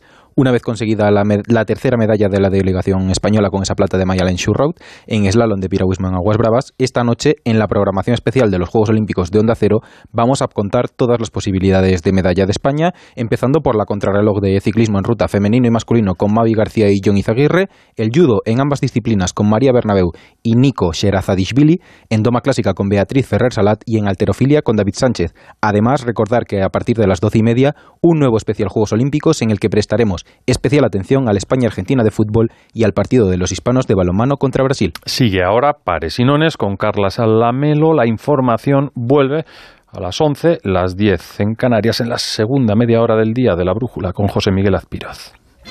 Hay gente que crees conocer, pero solo has visto una cara de ellos. Descubre cómo son.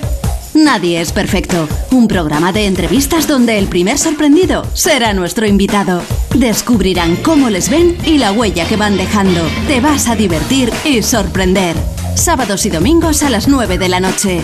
Nadie es perfecto con Nacho Arias. Este sábado, Bob Pop. Y el domingo, Miguel Ríos. Te mereces esta radio.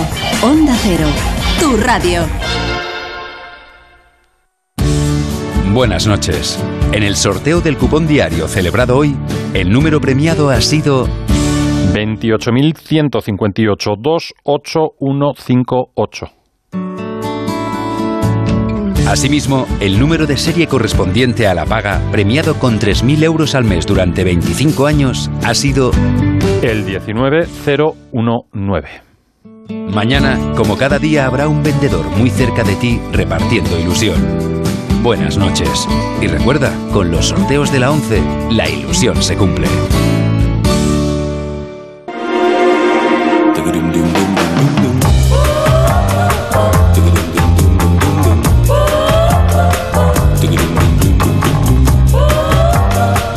En Onda Cero, Pares y. Carlas Lamelo.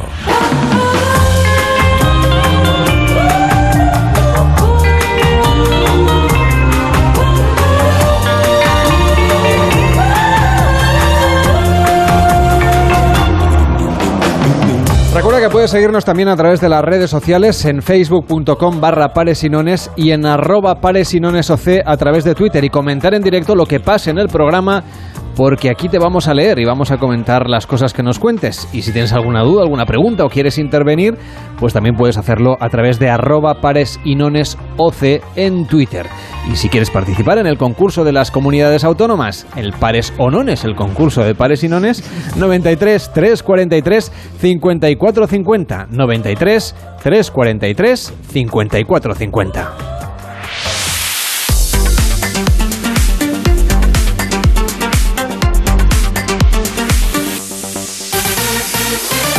La actualidad no es solamente lo que nos han contado en el boletín. Tenemos la actualidad de David Cervelló que nos trae las noticias que están basadas en la realidad pero solo basadas. Sí, dice esta, descubre un juguete atascado en su nariz 37 años. El caso de Mary McCarthy de Christchurch, en Nueva Zelanda, que dices, bueno, estando en Nueva Zelanda le podía haber caído. Pues bien, había luchado desde la infancia con un dolor, me duele, me duele, pero nunca había visitado a un médico. ¿Qué pasó? Pues que tras una PCR que le hicieron en la nariz, pues la cosa fue a más, con lo cual fue al médico en esta ocasión y lo que descubrieron ahí es que tenía una pieza de un juego, eh, una ficha, eh, un disco de estos, he metido en la nariz, que había estado ahí 37 años, así que la tuvieron que intervenir y eh, de esta manera pues lo que vieron es que tenía en la nariz una ficha. Buenas noches, don Herminio. Muy buenas noches. ¿Usted también tenía una pieza en su cuerpo? Efectivamente, yo, bueno, más de una, ¿eh? Sí, ¿sabe qué pasa? Que yo, por ejemplo, en un, en un orificio nasal, concretamente el derecho, pues tenía una, una pieza de, de, un puzzle de 5.000 piezas. Solo me faltaba esa pieza. Estaba entonces contento, imagino. Pues no, señor, porque justo justo el, el, puzzle a finales del año pasado, porque claro, ya le había dado por perdida la pieza, ¿no? Claro, ¿quién se va a imaginar que la tenía en mi nariz, ¿no? Lo que sí me ha ido bien es lo que tenía en el otro orificio. Entiendo que tenía usted entonces otra pieza de puzzle. No, señor, no, en esta ocasión era una de Lego. Vaya. Que me ha ido perfecta porque era la cabeza de un muñeco que está descatalogado y me van a dar una pasta por él. Vamos, que me ha ido de narices. Nunca mejor dicho, claro. Claro. ¿Ha encontrado usted algo más? Pues sí, señor, una ficha del 3 en raya en el cuero cabelludo.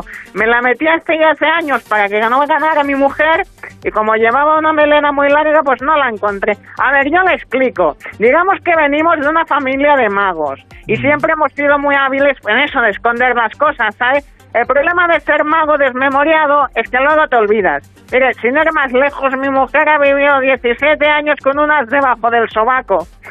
Nos pensábamos que se lo había tatuado. Como no nos acordábamos del truco, en fin, bueno, le dejo que mi mujer tiene que hacer algo, un espectáculo, eh, un truco con un conejo, y no sé dónde lo ha escondido. Me temo lo peor, ¿sabe? Ya, ya, ya. En fin. Bueno, gracias, eh. Buenas noches. Mejor no imaginarlo. Buenas noches. Que vaya bien.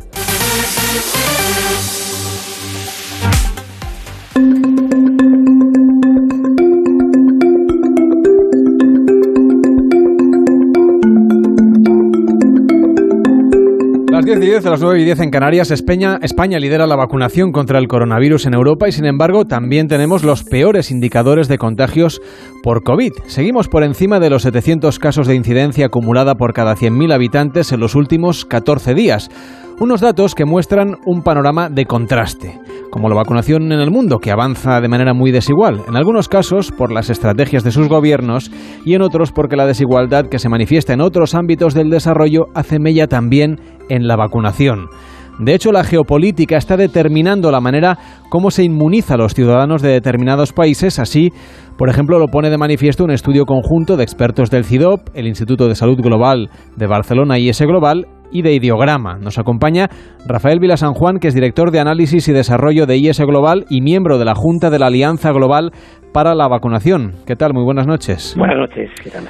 Eh, contrasta muchísimo estas dos cifras, ¿no? Que tenemos por un lado que España parece que lo está haciendo muy bien en su estrategia de vacunación y sin embargo tenemos una incidencia y, y una capacidad de contagiarnos muy por encima de lo que a priori debería ser.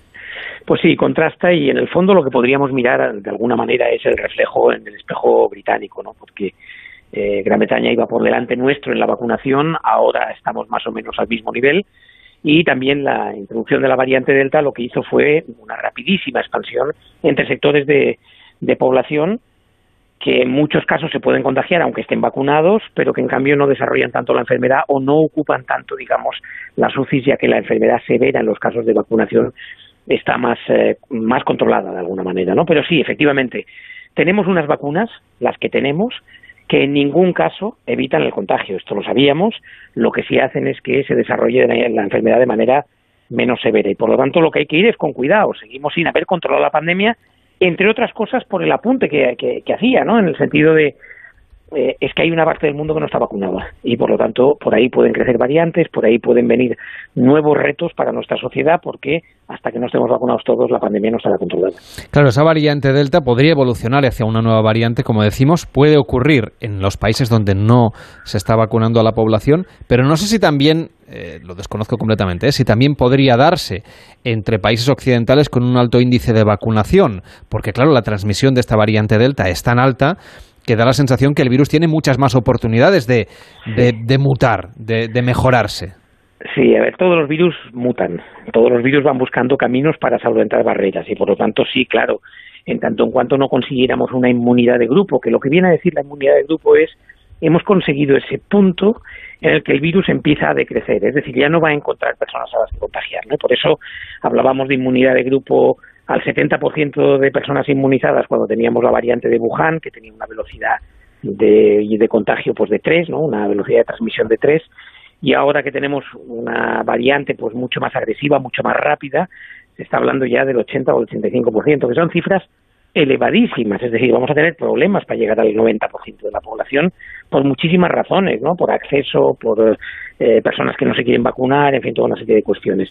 Sí, se podría crear una variante en países occidentales con muchísima población vacunada. Ahora sería mucho más difícil que una variante de esas características pudiera contagiar de manera elevada a la población. Por lo tanto, nos da más, eh, de alguna manera tenemos más preocupación por una variante que pueda venir, pues porque no tenemos gente vacunada en África o en Latinoamérica, ¿no? Y que esas variantes al final los virus no conocen fronteras y acabaría viniendo y acabaría invadiendo. Aquí el, el panorama que tenemos ahora mismo delante nuestro lo más probable es que para toda Europa el escenario sea que la variante Delta acabe desplazando a todas las demás. Pero luego podría venir otra. Eh, la, la, ventaja de tenerle a usted es que tiene una visión más global de lo que ocurre en el mundo. Aquí se habla mucho, por ejemplo, de lo, de lo colectivo de los más jóvenes que son los que de alguna manera están padeciendo más los efectos del virus, también son los que no están vacunados. La cuestión es, ¿Qué tiene más sentido a nivel de estrategia global de lucha contra esta pandemia? ¿Vacunar a estos jóvenes en Occidente o aprovechar estas vacunas para expandir la, vacunación en los países menos desarrollados y por lo tanto con menos oportunidades económicas de vacunar a su población? Bueno, vamos a ver, o sea, aquí hay cuestiones, eh, tienen que ser lo uno y lo otro, ¿no? Pero en cualquier caso es verdad, tenemos una capacidad de dosis limitada, no tenemos todas las dosis a nivel mundial que necesitamos. De hecho, se calcula más o menos que acabaremos el año con unas ocho, con unos ocho mil millones de dosis producidas. Quiere decir eso, pues que se podría llegar a unos cuatro mil personas, o cuatro mil millones de personas, ¿no? Que es más o menos la mitad de la humanidad. Si de verdad llegáramos al 50% de la humanidad, si fuéramos capaces de hacerlo, tendría mucho sentido eh, que lo hiciéramos de manera coordinada y equitativa al máximo posible, porque eso sí que va haciendo que se controle la epidemia eh, de una manera más efectiva. Ahora mismo lo que tenemos es por un lado, en nuestros países que tenemos ya una serie de dosis comprometidas y, que van llegando, bueno, pues hay que vacunar a los jóvenes por la, por, la, por la razón de que son los que van a eventos donde socialmente es mucho más fácil por el número, por la cantidad, la transmisión del virus y por lo tanto hay que vacunarlos. Ahora bien, no puede ser a costa de dejar a los países de rentas bajas y de rentas medias bajas sin las dosis. Por eso es muy importante muy importante que los compromisos que se han adquirido de eh, intercambio de dosis, de, llevar dosis a través del mecanismo COVAX, que empiece a ser efectiva, ¿no? porque todavía es marginal. Y pensemos que hay países en África, países en Latinoamérica, pero especialmente en África, que no han llegado al 1% de la vacunación de su gente. Luego ahí tenemos un riesgo muy grande. Ya no es una cuestión ética únicamente, es que también nos va a volver y por lo tanto de manera pragmática lo que queremos es frenarlo ahí también. Es decir, que no solamente es una cuestión de justicia social, sino que incluso desde la perspectiva de lo que es eh, la preservación de la vida humana, deberíamos pensar en que ayudar a esos países a que tengan una estrategia clara y eficaz de vacunación, en el fondo redunda en beneficio también del resto de la población, incluso de la economía global. Totalmente. Es decir, mientras no podamos abrir fronteras a nivel internacional no vamos a recuperar todo el espectro de la economía global, ¿no? Y eso no lo vamos a poder hacer mientras haya pues una masa importante de la población mundial que no esté vacunada en otros en otros países, ¿no? Yo decía, a veces lo, utilizo como ejemplo y sirve, ¿no? Hace 30 años pues nuestra seguridad podía estar mucho más comprometida si un conflicto en Afganistán eh, no poníamos tropas y no intentábamos frenar ese conflicto allá hoy por hoy nuestro, nuestra seguridad está mucho más amenazada si no somos capaces de frenar la epidemia en África, por ejemplo. ¿no? Y eso nos obligaría pues, a seguir manteniendo fronteras cerradas. La opción que hizo Europa en un momento dado, clarísima, de eh, vamos a comprar juntos, porque no podemos permitirnos el que una persona en Rumanía no la vacune al mismo tiempo que una en Alemania o que una en Portugal no la vacune al mismo tiempo que una en Italia, porque eso significaría el cierre de las fronteras interiores de la Unión Europea pues esa misma imagen hay que trasladarla a nivel internacional.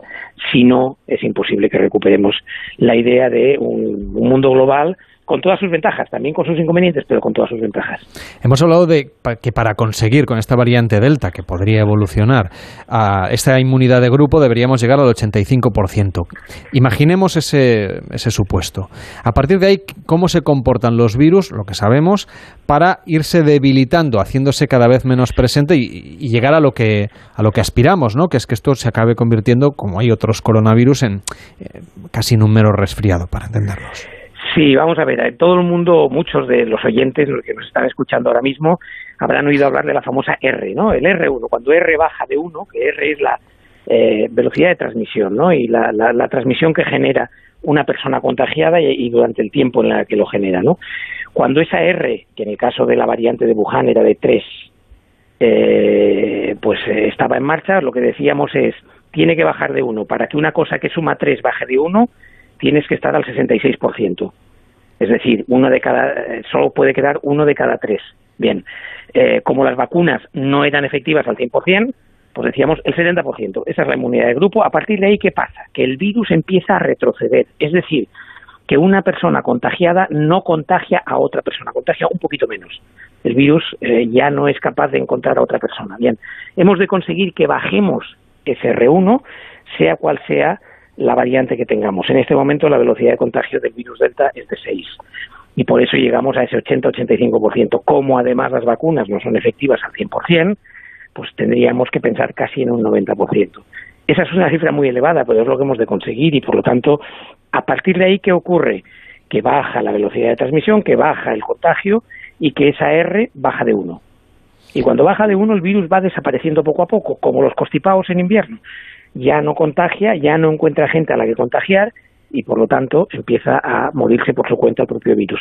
Puede reaparecer, evidentemente, con nuevas variantes, pero siempre será más flojo. Y entonces a partir de ahí veríamos si es estacional o si no es estacional, si lo hemos controlado y hay que esperar a la siguiente, en fin, hay toda una serie de dudas que todavía están por despejar. Claro, pero con la capacidad de producción de vacunas que tenemos, estábamos hablando de cerrar el año con 4.000 millones. Si se habla, como confirmó, como se confirmó en los micrófonos de Onda Cero eh, la pasada semana, de incluso la necesidad de poner una tercera dosis en muchos casos, claro, ahí esa capacidad de ir inmunizando a más gente también se va reduciendo. Sí, yo diría que hoy por hoy, cuando, cuando hablábamos, por ejemplo, de las prioridades, ¿no? Hoy por hoy, a nivel científico, todavía no tenemos claro que sea una prioridad dar la tercera dosis. No lo tenemos para nada claro. Es mucho más importante controlar la pandemia a nivel mundial. Ahora bien, es evidente que a nivel comercial todo el mundo quiere conseguir nuevos contratos y se están ya lanzando esa hipótesis, pero es que no tenemos ni idea. Es decir, si lo que viene es una variante nueva que hace menos eficaces las vacunas que tenemos, no hay que dar una tercera dosis, hay que cambiar la vacuna y hay que dar otra. Y ahí entraríamos en ese, en ese argumentario. Se van a producir otras vacunas y se dejarán de producir estas. Y por lo tanto tendremos dos niveles diferentes de vacunación. Si lo que ocurre es que estas vacunas que tenemos van perdiendo eficacia al cabo del año, entonces tendremos que pensar si es necesaria una tercera dosis. Y en principio lo primero que hay que plantearse es para todo el mundo o solo para las personas más a riesgo o solo para aquellos que han perdido inmunidad. Luego todavía nos quedan muchísimas incógnitas para plantear que esa tercera dosis sea necesaria. Y en cambio, lo que sí sabemos es que necesitamos llevar las vacunas a estos países que no tienen. Por lo tanto, yo diría que las prioridades van por ahí ahora mismo. O sea, esa tercera dosis sería una versión mejorada de la vacuna. Bueno, dependiendo de que sea una... Es que aquí la razón por la que nos ponemos otra vacuna depende de dos factores. Una, que la que tenemos pierda eficacia. Esto no lo sabemos, se está analizando. Todavía estamos eh, bueno, pues a seis, siete meses de, de, control de eficacia en sectores de población, hay algunos que lo han recibido justo ahora, y por lo tanto, hasta que no sepamos cómo baja la eficacia, si fuera porque la vacuna baja mucho su eficacia, las que, no sé, las que tenemos puestas, entonces sí que a lo mejor sería lo que llamamos un recuerdo ¿no? de esa tercera dosis. Pero si lo que viene es una variante que reduce la eficacia de estas, tendremos que hacer una nueva vacuna. Es decir, tendremos que buscar una vacuna más eficaz, porque una tercera dosis no serviría para nada.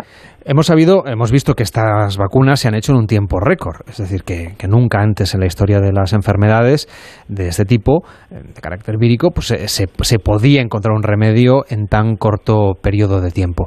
El hecho de haber avanzado tanto implicaría que si aparece una nueva variante más agresiva que requiere de una nueva vacuna, el tiempo para encontrar esta versión mejorada también sería mucho más corto que el que ya hemos vivido, que ya ha sido insisto, extremadamente corto?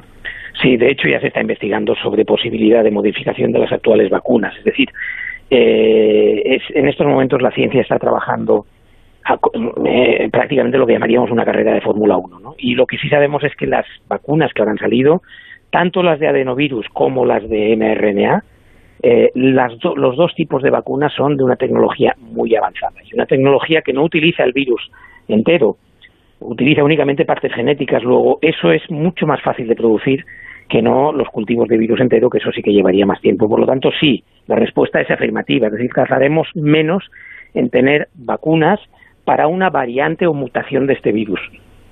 Pese a, la, pese a la situación en la que nos encontramos y el, evidente descenso que, ha comportado en la mortalidad y en los contagios en la presencia de las vacunas y su uso, parece que el movimiento antivacunas eh, resiste ahí con mucha fortaleza.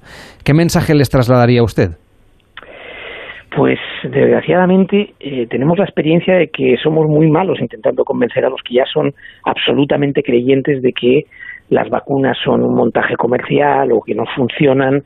Es decir, lo único que podemos demostrar es la evidencia de lo que está ocurriendo. Y lo, que está ocurriendo es que en nuestras residencias se muere menos, en, en los hospitales se muere menos, en las UCIs entra menos gente, las personas que están vacunadas con doble dosis, pues no, en estos momentos no llegan al, 10% de los que ocupan las, las camas de UCI con respecto a las que no están vacunadas. Luego, todo eso es una evidencia eh, que está para quien la quiera entender, ¿no?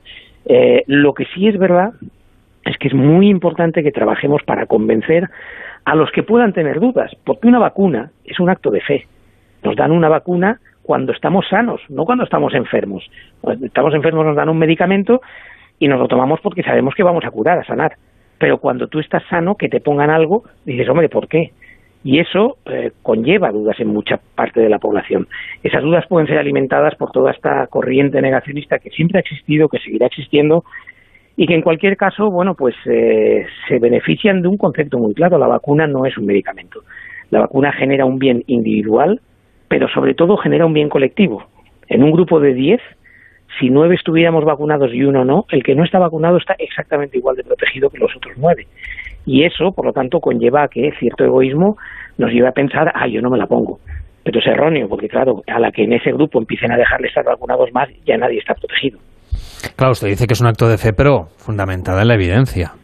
Bueno, claro, evidentemente, es que es lo único que podemos aportar, evidencia, ¿no? Y eso es lo que nadie aporta desde el negacionismo. Nadie está diciendo cuál es la alternativa y por qué eh, esta alternativa no funciona, porque sí que está funcionando, ¿no? Entonces, claro, ya nos gustaría que estuviera funcionando mejor, evidentemente, que, que las vacunas fueran eficaces al 100%, evidentemente. Pero cuando empezó la, pandemia, los que trabajamos en el ámbito de, de las vacunas siempre decíamos, si salen vacunas al 60% de, de eficacia, estaremos muy contentos. Bueno, han salido vacunas al 90% de eficacia y eso es un éxito tremendo, ¿no? Y por lo tanto, la vacuna no es el único instrumento que tenemos para salir de la pandemia, pero sin vacuna no salimos de pandemia, seguro. ¿Cómo debería hacerse, según su punto de vista, la investigación sobre el origen del virus? Porque sabemos que, por ejemplo, eh, China ha, querido participar justamente en esta investigación y parece que, bueno, que no parece lo más, mm, no sé, lo más eh, recomendable teniendo en cuenta que quizá, pues no puede ser completamente objetivo en su análisis. Bueno, claro, aquí hay todo un concepto de transparencia en el que te juega la legitimidad, ¿no? A ver, el inicio del virus todos sabemos que es un virus zoonótico. Este virus viene de animal, seguro. Esto se sabe, eh, se ha analizado, se han analizado los coronavirus de, de murciélagos y, bueno, están muy cerca. El problema es que está muy cerca, pero hay un salto que todavía no está identificado. ¿Por qué se produce ese salto? No se sabe. Puede ser que otro animal se contagiara y en el cuerpo de ese otro animal se transformara hasta el virus que tenemos nosotros, o puede ser una cosa que se llama práctica de beneficio, que es una práctica regulada en los laboratorios que trabajan en microbiología, en virus, ¿no? Que es que cuando tienes un virus, cuando tienes un elemento posiblemente dañino, potencialmente dañino para, la, para las personas, tú mismo haces una mutación para saber qué efecto puede tener. Ahí es donde se puede haber producido un error de laboratorio. Ojo, no inventar este virus en laboratorio porque es imposible. La ciencia hoy no podría inventar este virus, pero puede haber habido un error. Y eso es lo que no sabemos. Entonces, ahí es donde está un poco en juego la credibilidad, la transparencia eh, y la batalla abierta en estos momentos entre si se ha producido o no se ha producido, ¿no? Entonces ahí es donde debería haber muchísima transparencia. El problema es que estamos donde estamos y quien haya tapado, si es que alguien ha tapado un error de laboratorio, ha cometido un error éticamente muy grave en el mundo científico. Porque esto que se produce y está muy estrictamente vigilado, lo primero que hay que hacer es comunicarlo, ¿no? Si no se hubiera comunicado estaríamos delante de un problema grave de credibilidad sobre quienes han ocultado esa noticia. Pero insisto, estamos avanzando ya en teorías de la conspiración que hoy por hoy mm, tampoco tenemos ninguna evidencia, ¿no? No sabemos muy bien si eh, ha habido ese salto de animal a animal y de, y de animal a persona, o si este virus ya se tenía aislado en laboratorio y se pensó, cuidado porque es potencialmente muy dañino para las personas, vamos a ver cómo evoluciona y en ese momento se produjo un error, un escape, lo que fuera. En este caso tenemos otro virus, el virus del mono B, que también ha causado una muerte en China y que tiene una tasa de mortalidad muy alta, por encima del 80%, aunque la transmisión es eh, bastante menor que el coronavirus. ¿Deberíamos estar preocupados por este virus? Cualquier virus tiene un potencial de ataque eh, tremendo. ¿no? Los respiratorios, los coronavirus, tienen bastantes eh, características para tener más temor que los otros. En primer lugar, se transmiten por vías respiratorias, es decir, por aire y por gotillas o por aerosoles, y por lo tanto es muy fácil su transmisión y muy rápido el virus en sí mismo. El gran problema entre delta y alfa, eh, la primera alfa, la primera variante, es que en cultivo, es decir, que este virus cuando lo pones en lo que sería su paraíso, ¿no? en un cultivo, eh, que le das las condiciones óptimas para que se reproduzca, se reproduce al doble de velocidad y dos veces más. Y por lo tanto, eh, ahí tenemos todo el problema que ahora estamos viviendo con Delta. Por eso creemos que va a ser un virus muy invasivo que va a ocupar a toda la población. El resto de virus hay que ir contemplándolos, vigilándolos y, por ejemplo, un virus como el del ébola, que la gente conoce más ¿no? que el del mono, eh, un virus como el del ébola, pues eh, no tiene tanta facilidad de transmisión comparado con lo que sería el virus, el coronavirus. ¿no? ¿Por qué? Bueno, pues porque no va por respiración, va por otro tipo de, conductos y por tanto tiene que haber contacto directo y ese contacto directo es lo que hace que muchas veces se pueda limitar mucho antes. En un virus que va por aire se puede limitar muchísimo más tarde. Luego, cualquier virus es peligroso, en cualquiera tenemos que estar atentos, pero la velocidad de transmisión eh, y evidentemente la mortalidad son los dos factores que nos tienen que llevar a pensar el riesgo que generan. Ha sido un placer charlar con usted y sobre todo poner un poquito más de luz sobre este asunto, sobre el que llevamos meses hablando y seguiremos meses hablando, pero que conviene de vez en cuando volver a pararse, mirar la fotografía presente y tratar de atisbar por dónde va a ir el futuro. Gracias por acompañarnos, señor Vila San Juan, y hasta la próxima. Buenas noches. Gracias, igualmente. En Onda Cero, Pares y Nones. Carlas Lamelo. Esto es muy fácil. ¿Que me sigue subiendo el precio de mis seguros? Pues yo me voy a la mutua. Vente a la mutua y en menos de 6 minutos te bajamos el precio de cualquiera de tus seguros, sea cual sea. Llama al 91 555 5555. 91 555 5555. Esto es muy fácil. Esto es la mutua. Condiciones en mutua.es. Iberdrola abrió el camino de las energías limpias. Y ahora también el de la igualdad a través del deporte. Apoyando a más de 300.000 deportistas, 16 federaciones y 23 ligas femeninas. Estamos abriendo caminos. ¿Hasta dónde llegaremos? Iberdrola, socio de igualdad del Comité Olímpico Español. Empresa colaboradora del programa Universo Mujer. Este mensaje es para mi vecino que me estará escuchando. Solo decirte que tengo los 15 puntos y pago menos que tú. Si tienes los 15 puntos, ¿qué haces que no estás en línea directa? Cámbiate y te bajaremos hasta 100 euros lo que pagas por tu seguro de coche o moto. 917-700-700. Condiciones en línea directa.com. Qué bien, por fin en la playa. Oye, ¿cuántas placas nuevas de Securitas Direct en la urbanización? Es que han sido muchos meses de incertidumbre sin poder venir, sin saber si han ocupado o entrado a robar en tu casa. Se nota que nos hemos puesto todos alarma para estar tranquilos. Confía en Securitas Direct, la compañía líder en alarmas que responde en segundos ante cualquier robo o emergencia. Securitas Direct, expertos en seguridad. Llámanos al 945 45 45 o calcula online en securitasdirect.es. Me alegro mucho que te gusten las cremas. Por internet no, no vendemos por internet. No, no es lo mío. Hay muchas personas que, como Laura, no saben conectarse con la tecnología. En Cibervoluntarios te ayudamos de manera gratuita a que puedas lograrlo. Cibervoluntarios.org.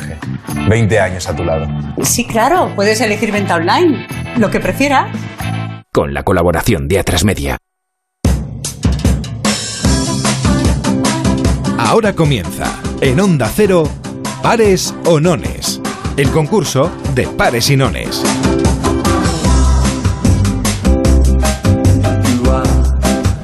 Para participar en el concurso es muy sencillo. Solo hay que llamar al 93 343 54 50 y elegir pares o nones. Yo lanzo un dado y si aciertas, 10 puntos para la comunidad autónoma que tú quieras. ¿Que fallas? Pues 5 solamente por el hecho de haber participado. David Cervello, ¿cómo tenemos la clasificación esta noche? Vamos a ver, de momento Castilla y León, vamos. Arrasando.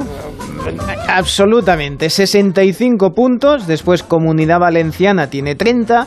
Madrid tiene 20 y luego tenemos un empate importante, Castilla-La Mancha, Andalucía, Extremadura, Galicia y Murcia, que suman 10 puntos cada una. Y luego tenemos País Vasco y Cataluña con 5. Bueno, pues nada, vamos a empezar a participar en el concurso de pares y nones.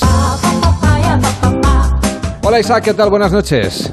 Hola, buenas noches. ¿Cómo va esta noche? Pues ahí, preparándonos para entrar a trabajar. Para entrar a trabajar, ¿de qué trabajas? Conserje. De conserje. Te espera entonces toda la noche, ¿no? Exacto. ¿Hasta qué hora? Hasta las 8 de la mañana. Pues que la radio te acompañe, porque sí, eso es. nosotros lo sabemos bien, que hemos hecho madrugadas muchas, muchas temporadas. Sí. Bueno, pues eh, encantado de saludarte, te deseamos lo mejor en el trabajo, pero antes a ver si le das 10 puntitos a la comunidad autónoma que tú elijas. Dime, ¿a, ¿a qué ver, comunidad vamos a premiar con tus puntos? Pues vamos por Castilla-La Mancha. Castilla-La Mancha. Vamos allá. Venga, a ver si hay esa, ese contraataque, digamos, de alguna manera. ¿Pares o nones?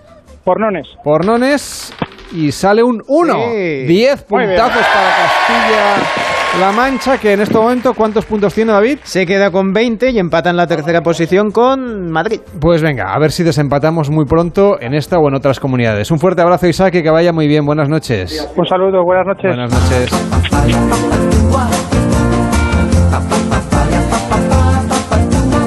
Hola Carmen, ¿qué tal? Buenas noches. Hola, buenas noches. ¿Qué tal? ¿Cómo va? Muy bien, gracias. ¿Qué estáis haciendo esta noche en casa? Eh, pues escuchando la radio. Bueno, así me gusta, muy bien. ¿Habéis cenado estamos ya? escuchando ahora. ¿Habéis cenado ya? Sí, sí, ya cenamos. Es que cenamos vamos a, pronto. vamos a hacer otra sección que sea Sí. cena- cenas de envidia. Nos interesa mucho, ya que no nos da tiempo a comer, que queremos saber qué ha comido la gente. Nosotros estamos haciendo la operación bikini ahora, Sí, que consiste en no cenar, básicamente. Casi mejor, sí. No, no, no te creas, ¿eh? Bueno. No te creas, no te creas. Que luego cuando llegamos a casa, vamos, a- Sí. arramamos con la nevera entera. Claro. Se atrinchera la nevera. Mi nevera está en huelga. Bueno, Carmen, cuéntanos, ¿pares o nones y para qué comunidad autónoma? Pues mira, para Andalucía, Venga, para Andalucía, ¿pares o nones? nones. Nones, lanzo el dado y sale un 5. Uy, qué bien. Puntos más para Andalucía, que se queda con cuántos, David? Con 20, así que empata con Castilla-La Mancha y con Madrid. Carmen, gracias por participar. Muy buenas noches. A vosotros, un saludo.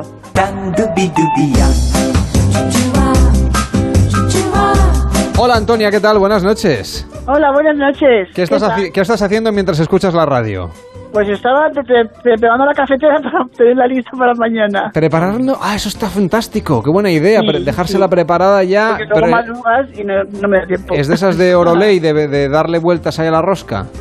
No, de Ah. esa no, pero la tengo que preparar porque lo dejo todo preparadito. Ah, es eléctrica, o sea, te la dejas Eso, ya eso, con la carga o con la cápsula. ah, no, yo pensaba que era, ¿sabes? De eso da más pereza no. por la mañana Sí. levantarse, Sí, ponerle sí, el agua, el no sé qué. A mí siempre se me caía el café. Un desastre. Pues eso, lo dejo preparadito y luego ching, le doy al botón y se acabó. Pues estupendo, qué- qué buena idea. Oye, creo que voy a hacer lo mismo, Antonia. Eh, perfecto. Bueno, Antonia, ¿a qué comunidad autónoma le vamos a regalar tus puntos? Pues se la vas a regalar a la Comunidad de Madrid. A la Comunidad de Madrid que Muy quiere bien. desempatar ahí con Castilla-La Sí. Mancha, pares o nones. Pares. Pares, lanzamos el dado y sale un 2. Toma ya. Pues enhorabuena, 10 puntos más para la Comunidad de Madrid, Antonia. Muy bien, estupendo. Un abrazo, buenas noches. Un saludo. Adiós, chao. Hola Dolores, ¿qué tal? Buenas noches. Buenas noches. ¿Qué tal va todo? Bien. Cuéntanos, ¿qué estás haciendo esta noche? Pues en este momento viendo una serie. Ah, mira. ¿Con la radio? Bueno, pues Sí, oye, ¿por qué no? siempre ¿Qué, qué serie es la que estás viendo? La radio la tengo encendida todo el día. Pues está muy bien. ¿Qué, Es qué- un maridaje, digamos, de, de- de radio y series. qué- Está qué- bien. qué serie estás viendo? Mandalorian. Ah, hombre, Mandalorian, muy bien. Muy bien. Eh, nos Esto- encaja esto bien. pregúntale a Cervello, que es el que la ve. Yo... Nos encaja bien Mandalorian. ¿En qué temporada estamos? ¿En la primera o en la segunda? Mm, estoy a punto de acabarla. Ah, bien, bien, bien, bien. Bueno. Cervello, no hagas No hago spoilers. No hago No, no, no. spoilers. Eh, Oye, el Todavía- final. Oye, el final. Todavía está en emisión. Muy bien, muy bien. Así que- No, no, no se puede decir nada, que si no, esto es delito. Yo solo he visto medio capítulo. Bien, Dolores, ¿pares o nones? Nones. Nones, lanzo la bola, iba a decir, el dado y sale un 6. Y... Pero 5 puntos más para la Comunidad de Madrid. ¿Cómo que para No, la perdón, Madrid- Comunidad de de Madrid no. Madrid? No habíamos preguntado. Ah, no te habíamos preguntado, disculpa, me había quedado yo con la anterior oyente que era de la comunidad. A ti no te habíamos preguntado, ¿para qué comunidad es? Ahora ya puedes decir. Para Galicia, 5 puntos. ¿A qué parte de Galicia estamos llamando? A Vigo. A Vigo, pues un fuerte abrazo para Vigo y que vaya muy bien. Gracias Dolores por llamarnos y ánimo con Mandalorian. Buenas noches. Buenas noches. Yo a robar los puntos a Vigo, a, a Sí. Galicia para dárselos a la Comunidad de Madrid. En fin, ¿qué tal Alfredo? ¿Cómo estás? Buenas noches. Buenas noches. ¿Qué tal va todo? ¿Cómo va esta, esta noche? Trabajando estamos. Trabajando. A Zaragoza. ¿De qué trabajas? Voy con un camión Con un camión, camino a Zaragoza. a Zaragoza. Bueno, pues buen viaje. Cuéntanos a qué comunidad autónoma le vamos a regalar los puntos. A a Extremadura. A Extremadura. ¿Y vienes desde Extremadura, o sea, viajas desde Extremadura a Zaragoza? No, yo vivo en Madrid. Tú vives en Madrid. Soy Te- de Extremadura, soy de Extremadura. Te queda un Muy pelín bien. más cerquita. Si no, bueno, casi te habías atravesado la, la península. Sí, sí. Bueno, Alfredo, ¿pares o nones para Extremadura? Eh, pares. Pares, lanzamos el dado y sale un 3. Pero 5 puntos más para Extremadura que le hacían falta porque tenía Sí, poquitos. ¿Cuántos Tenía tiene ahora? 10, ahora? tiene 15, que está empatado con Galicia, así que van subiendo, ni que sea de a poquito. Alfredo, buen viaje y que vaya bien. Buenas noches. Buenas noches. Gracias. Hola Pepa, ¿qué tal? Buenas noches. Hola, buenas noches. ¿Y qué es lo que estás haciendo esta noche, Pepa, mientras nos escuchas? Pues mientras que os escucho, estaba haciendo cena, comiendo y ahora guardando cosas para limpiarlo en el lavavajillas. Ah, en el lava- bueno, el lavavajillas está bien que se encargue de todo. ¿Y qué, qué habéis cenado en casa, Pepa? Pues hemos cenado mm, de pan con chorizo y pan con jamoncito Ay, y ay, ay. Esas son las mejores cenas, ¿eh? así chiquititas, sí. Ay, ay, Esas son Y las luego mejores el cenas. gazpachito y Ay, luego el ay, vasito ay, de ay, gazpacho. Pero madre mía, Ay, qué ay, maravilla, ay, ay. Pepa. Oye, ¿no te habrá sobrado una loncha de jamón que nos puedas mandar o algo? ¿A qué comunidad venimos? ¿Dónde cenamos esta Ay, noche? me gusta, me voy a quedar con esta idea. La, la- la temporada que viene vamos a ver dónde cenamos esta noche. En fin, Muy bien, pues está ahí en Ceuta.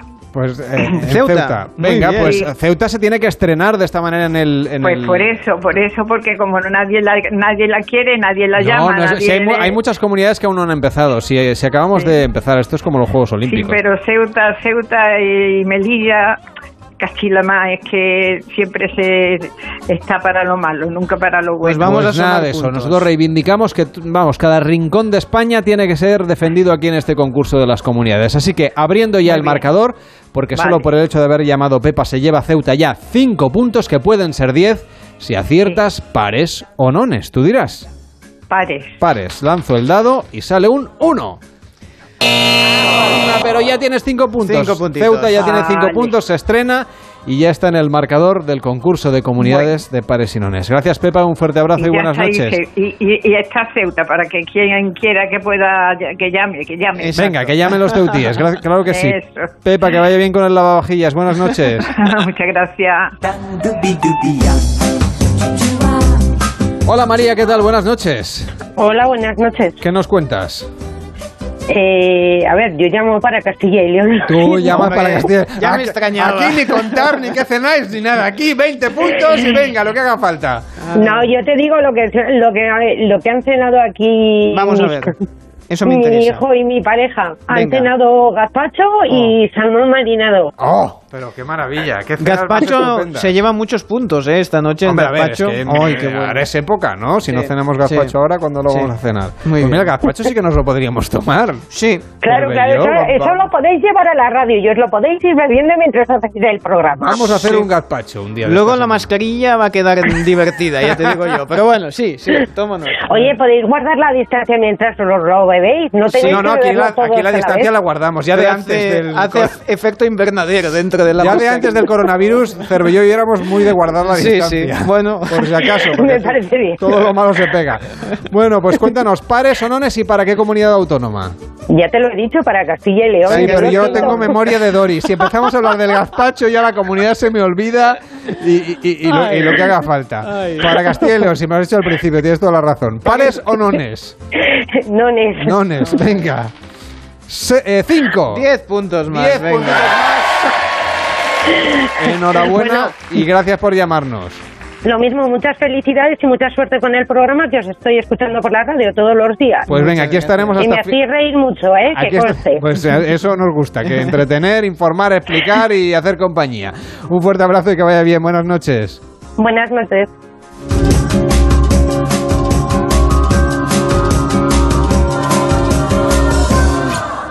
Onda Cero Madrid 98.0.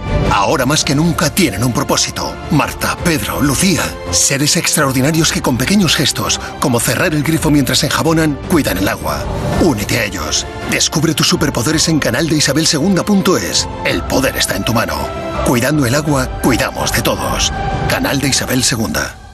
Algunos coleccionan sellos y otros son coleccionistas de vida, cazadores que salen a por ella, que saben que hay que exprimirla antes de que se escape y cuando se escape, volver a perseguirla y no parar nunca. Si la vida es un viaje, que sea el mejor de tu vida. Del 14 de julio al 31 de agosto, un Audi Q3 puede ser tuyo por 295 euros al mes y entrada de 11.350 euros. Time to live, time to Audi. Consulta condiciones en audi.es. ¿Sabías que la formación profesional está en alza? ESIC también le ofrece a tu hijo ciclos formativos de grado superior en marketing y publicidad, animaciones 3D, desarrollo web y comercio internacional con dobles titulaciones. Nuestra conexión con el mundo empresarial le permitirá hacer prácticas en importantes empresas. Además, estudiará en un entorno profesional y con programa de mentorización. Infórmate en esic.edu. Necesito cancelar mis deudas y el embargo. Grupos Eneas, préstamos desde 10.000 hasta 6 millones de euros. Llame ahora al 91 639 9407. Gracias, Grupos Eneas. Restaurante Carlos Tartiere en la calle Menorca 35 te ofrece pescados frescos, cachopos, el verdadero cabrales y mucha, mucha sidra natural.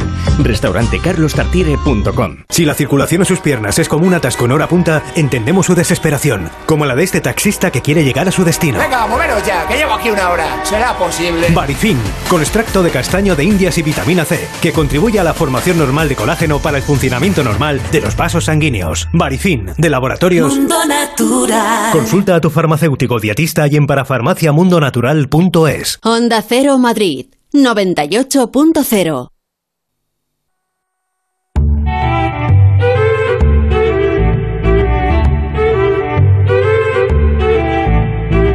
Este verano, no te la juegues. Pares y nones. Carlas Lamelo.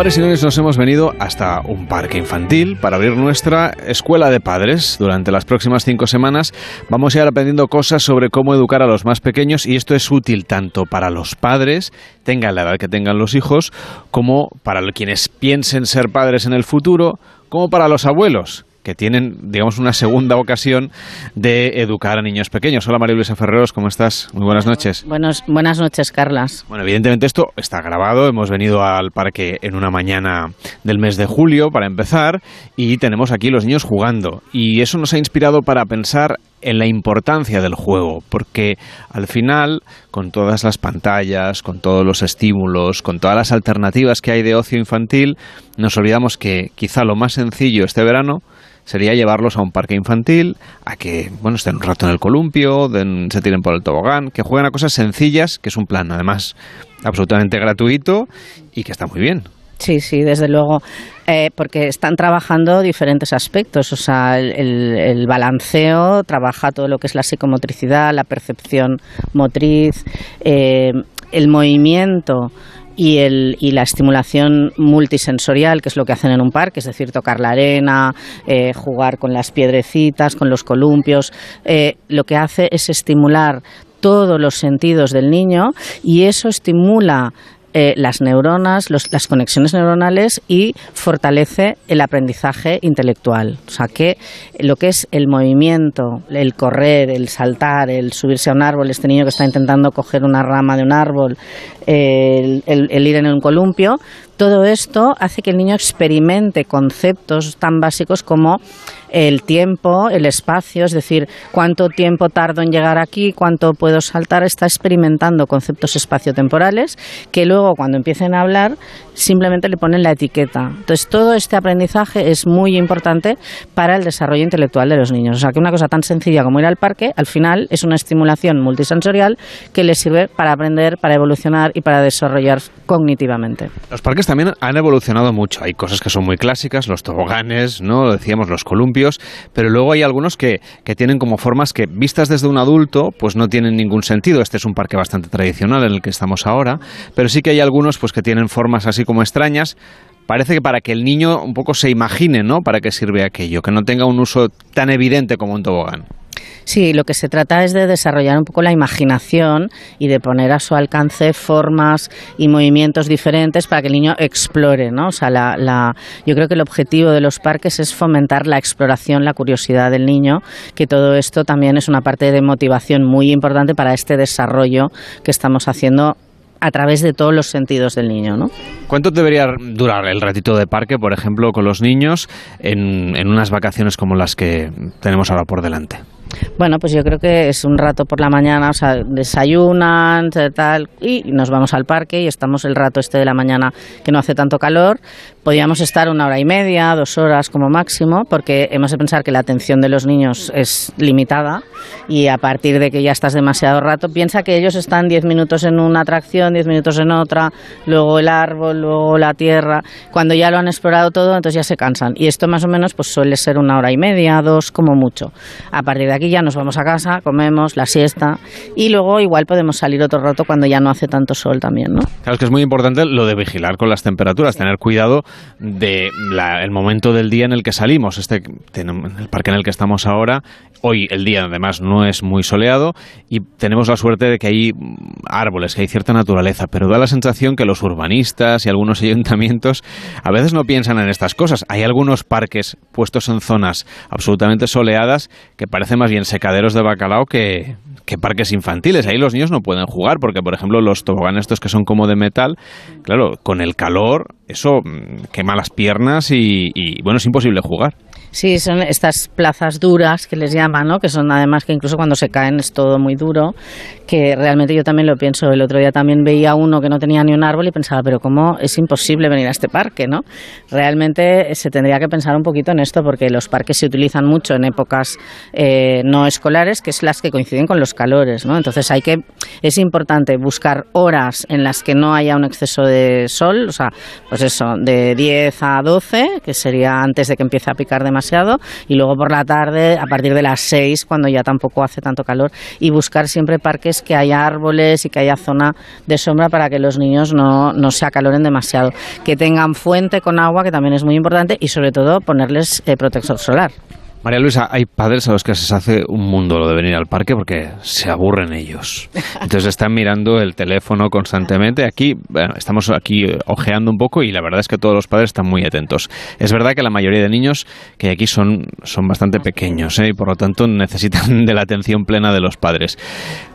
¿Cómo animamos a, a, a, los progenitores y a los abuelos que nos estén escuchando para que dejen el teléfono durante ese ratito que van al parque? Sí, esto es muy importante porque el niño mmm, nota que tú no estás pendiente y entonces eh, de repente se te puede escapar y de repente no lo ves. Quiero decirte que el tema del teléfono cuando estamos al cuidado de niños, mmm, ya sean grandes o pequeños, hemos de intentar evitarlo, sobre todo porque genera una desconexión mmm, afectiva por parte del niño, porque el niño entiende que tú estás más pendiente de tus cosas y de tu teléfono que de ellos mismos. Y esto en consulta se quejan muchísimo los niños. ¿eh? Oh, es que el papá está todo el día con el teléfono, es que no me hace caso, es que la mamá se pasa todo el día con el Instagram, es que no sé qué. O sea, ellos se dan muchísima cuenta de esto y sienten que aunque tú estés allí con ellos, no les estás prestando atención. Y por lo tanto, hemos de hacer un poquito este ejercicio de cuando estamos con los niños, estar al 100%, ¿no? de, de calidad de tiempo. Porque luego también puede pasar que, claro, si nosotros lo que hacemos es limitar el uso de pantallas en casa, pero no es, o, pedir la atención, por ejemplo, cuando damos unas instrucciones o cuando explicamos algo o cuando contamos qué vamos a hacer hoy o cuando estamos haciendo los deberes.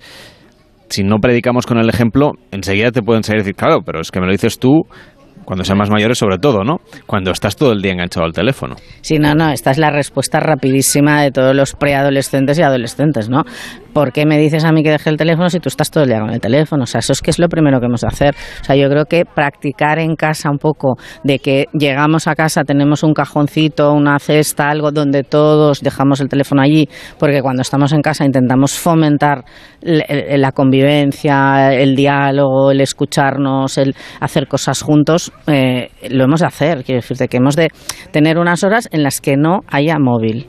Entonces, tanto cuando estamos en, en el parque como cuando cuando estamos en casa a la hora de cenar, hay unos momentos en los que hemos de estar móvil free, que decimos ya, ¿no?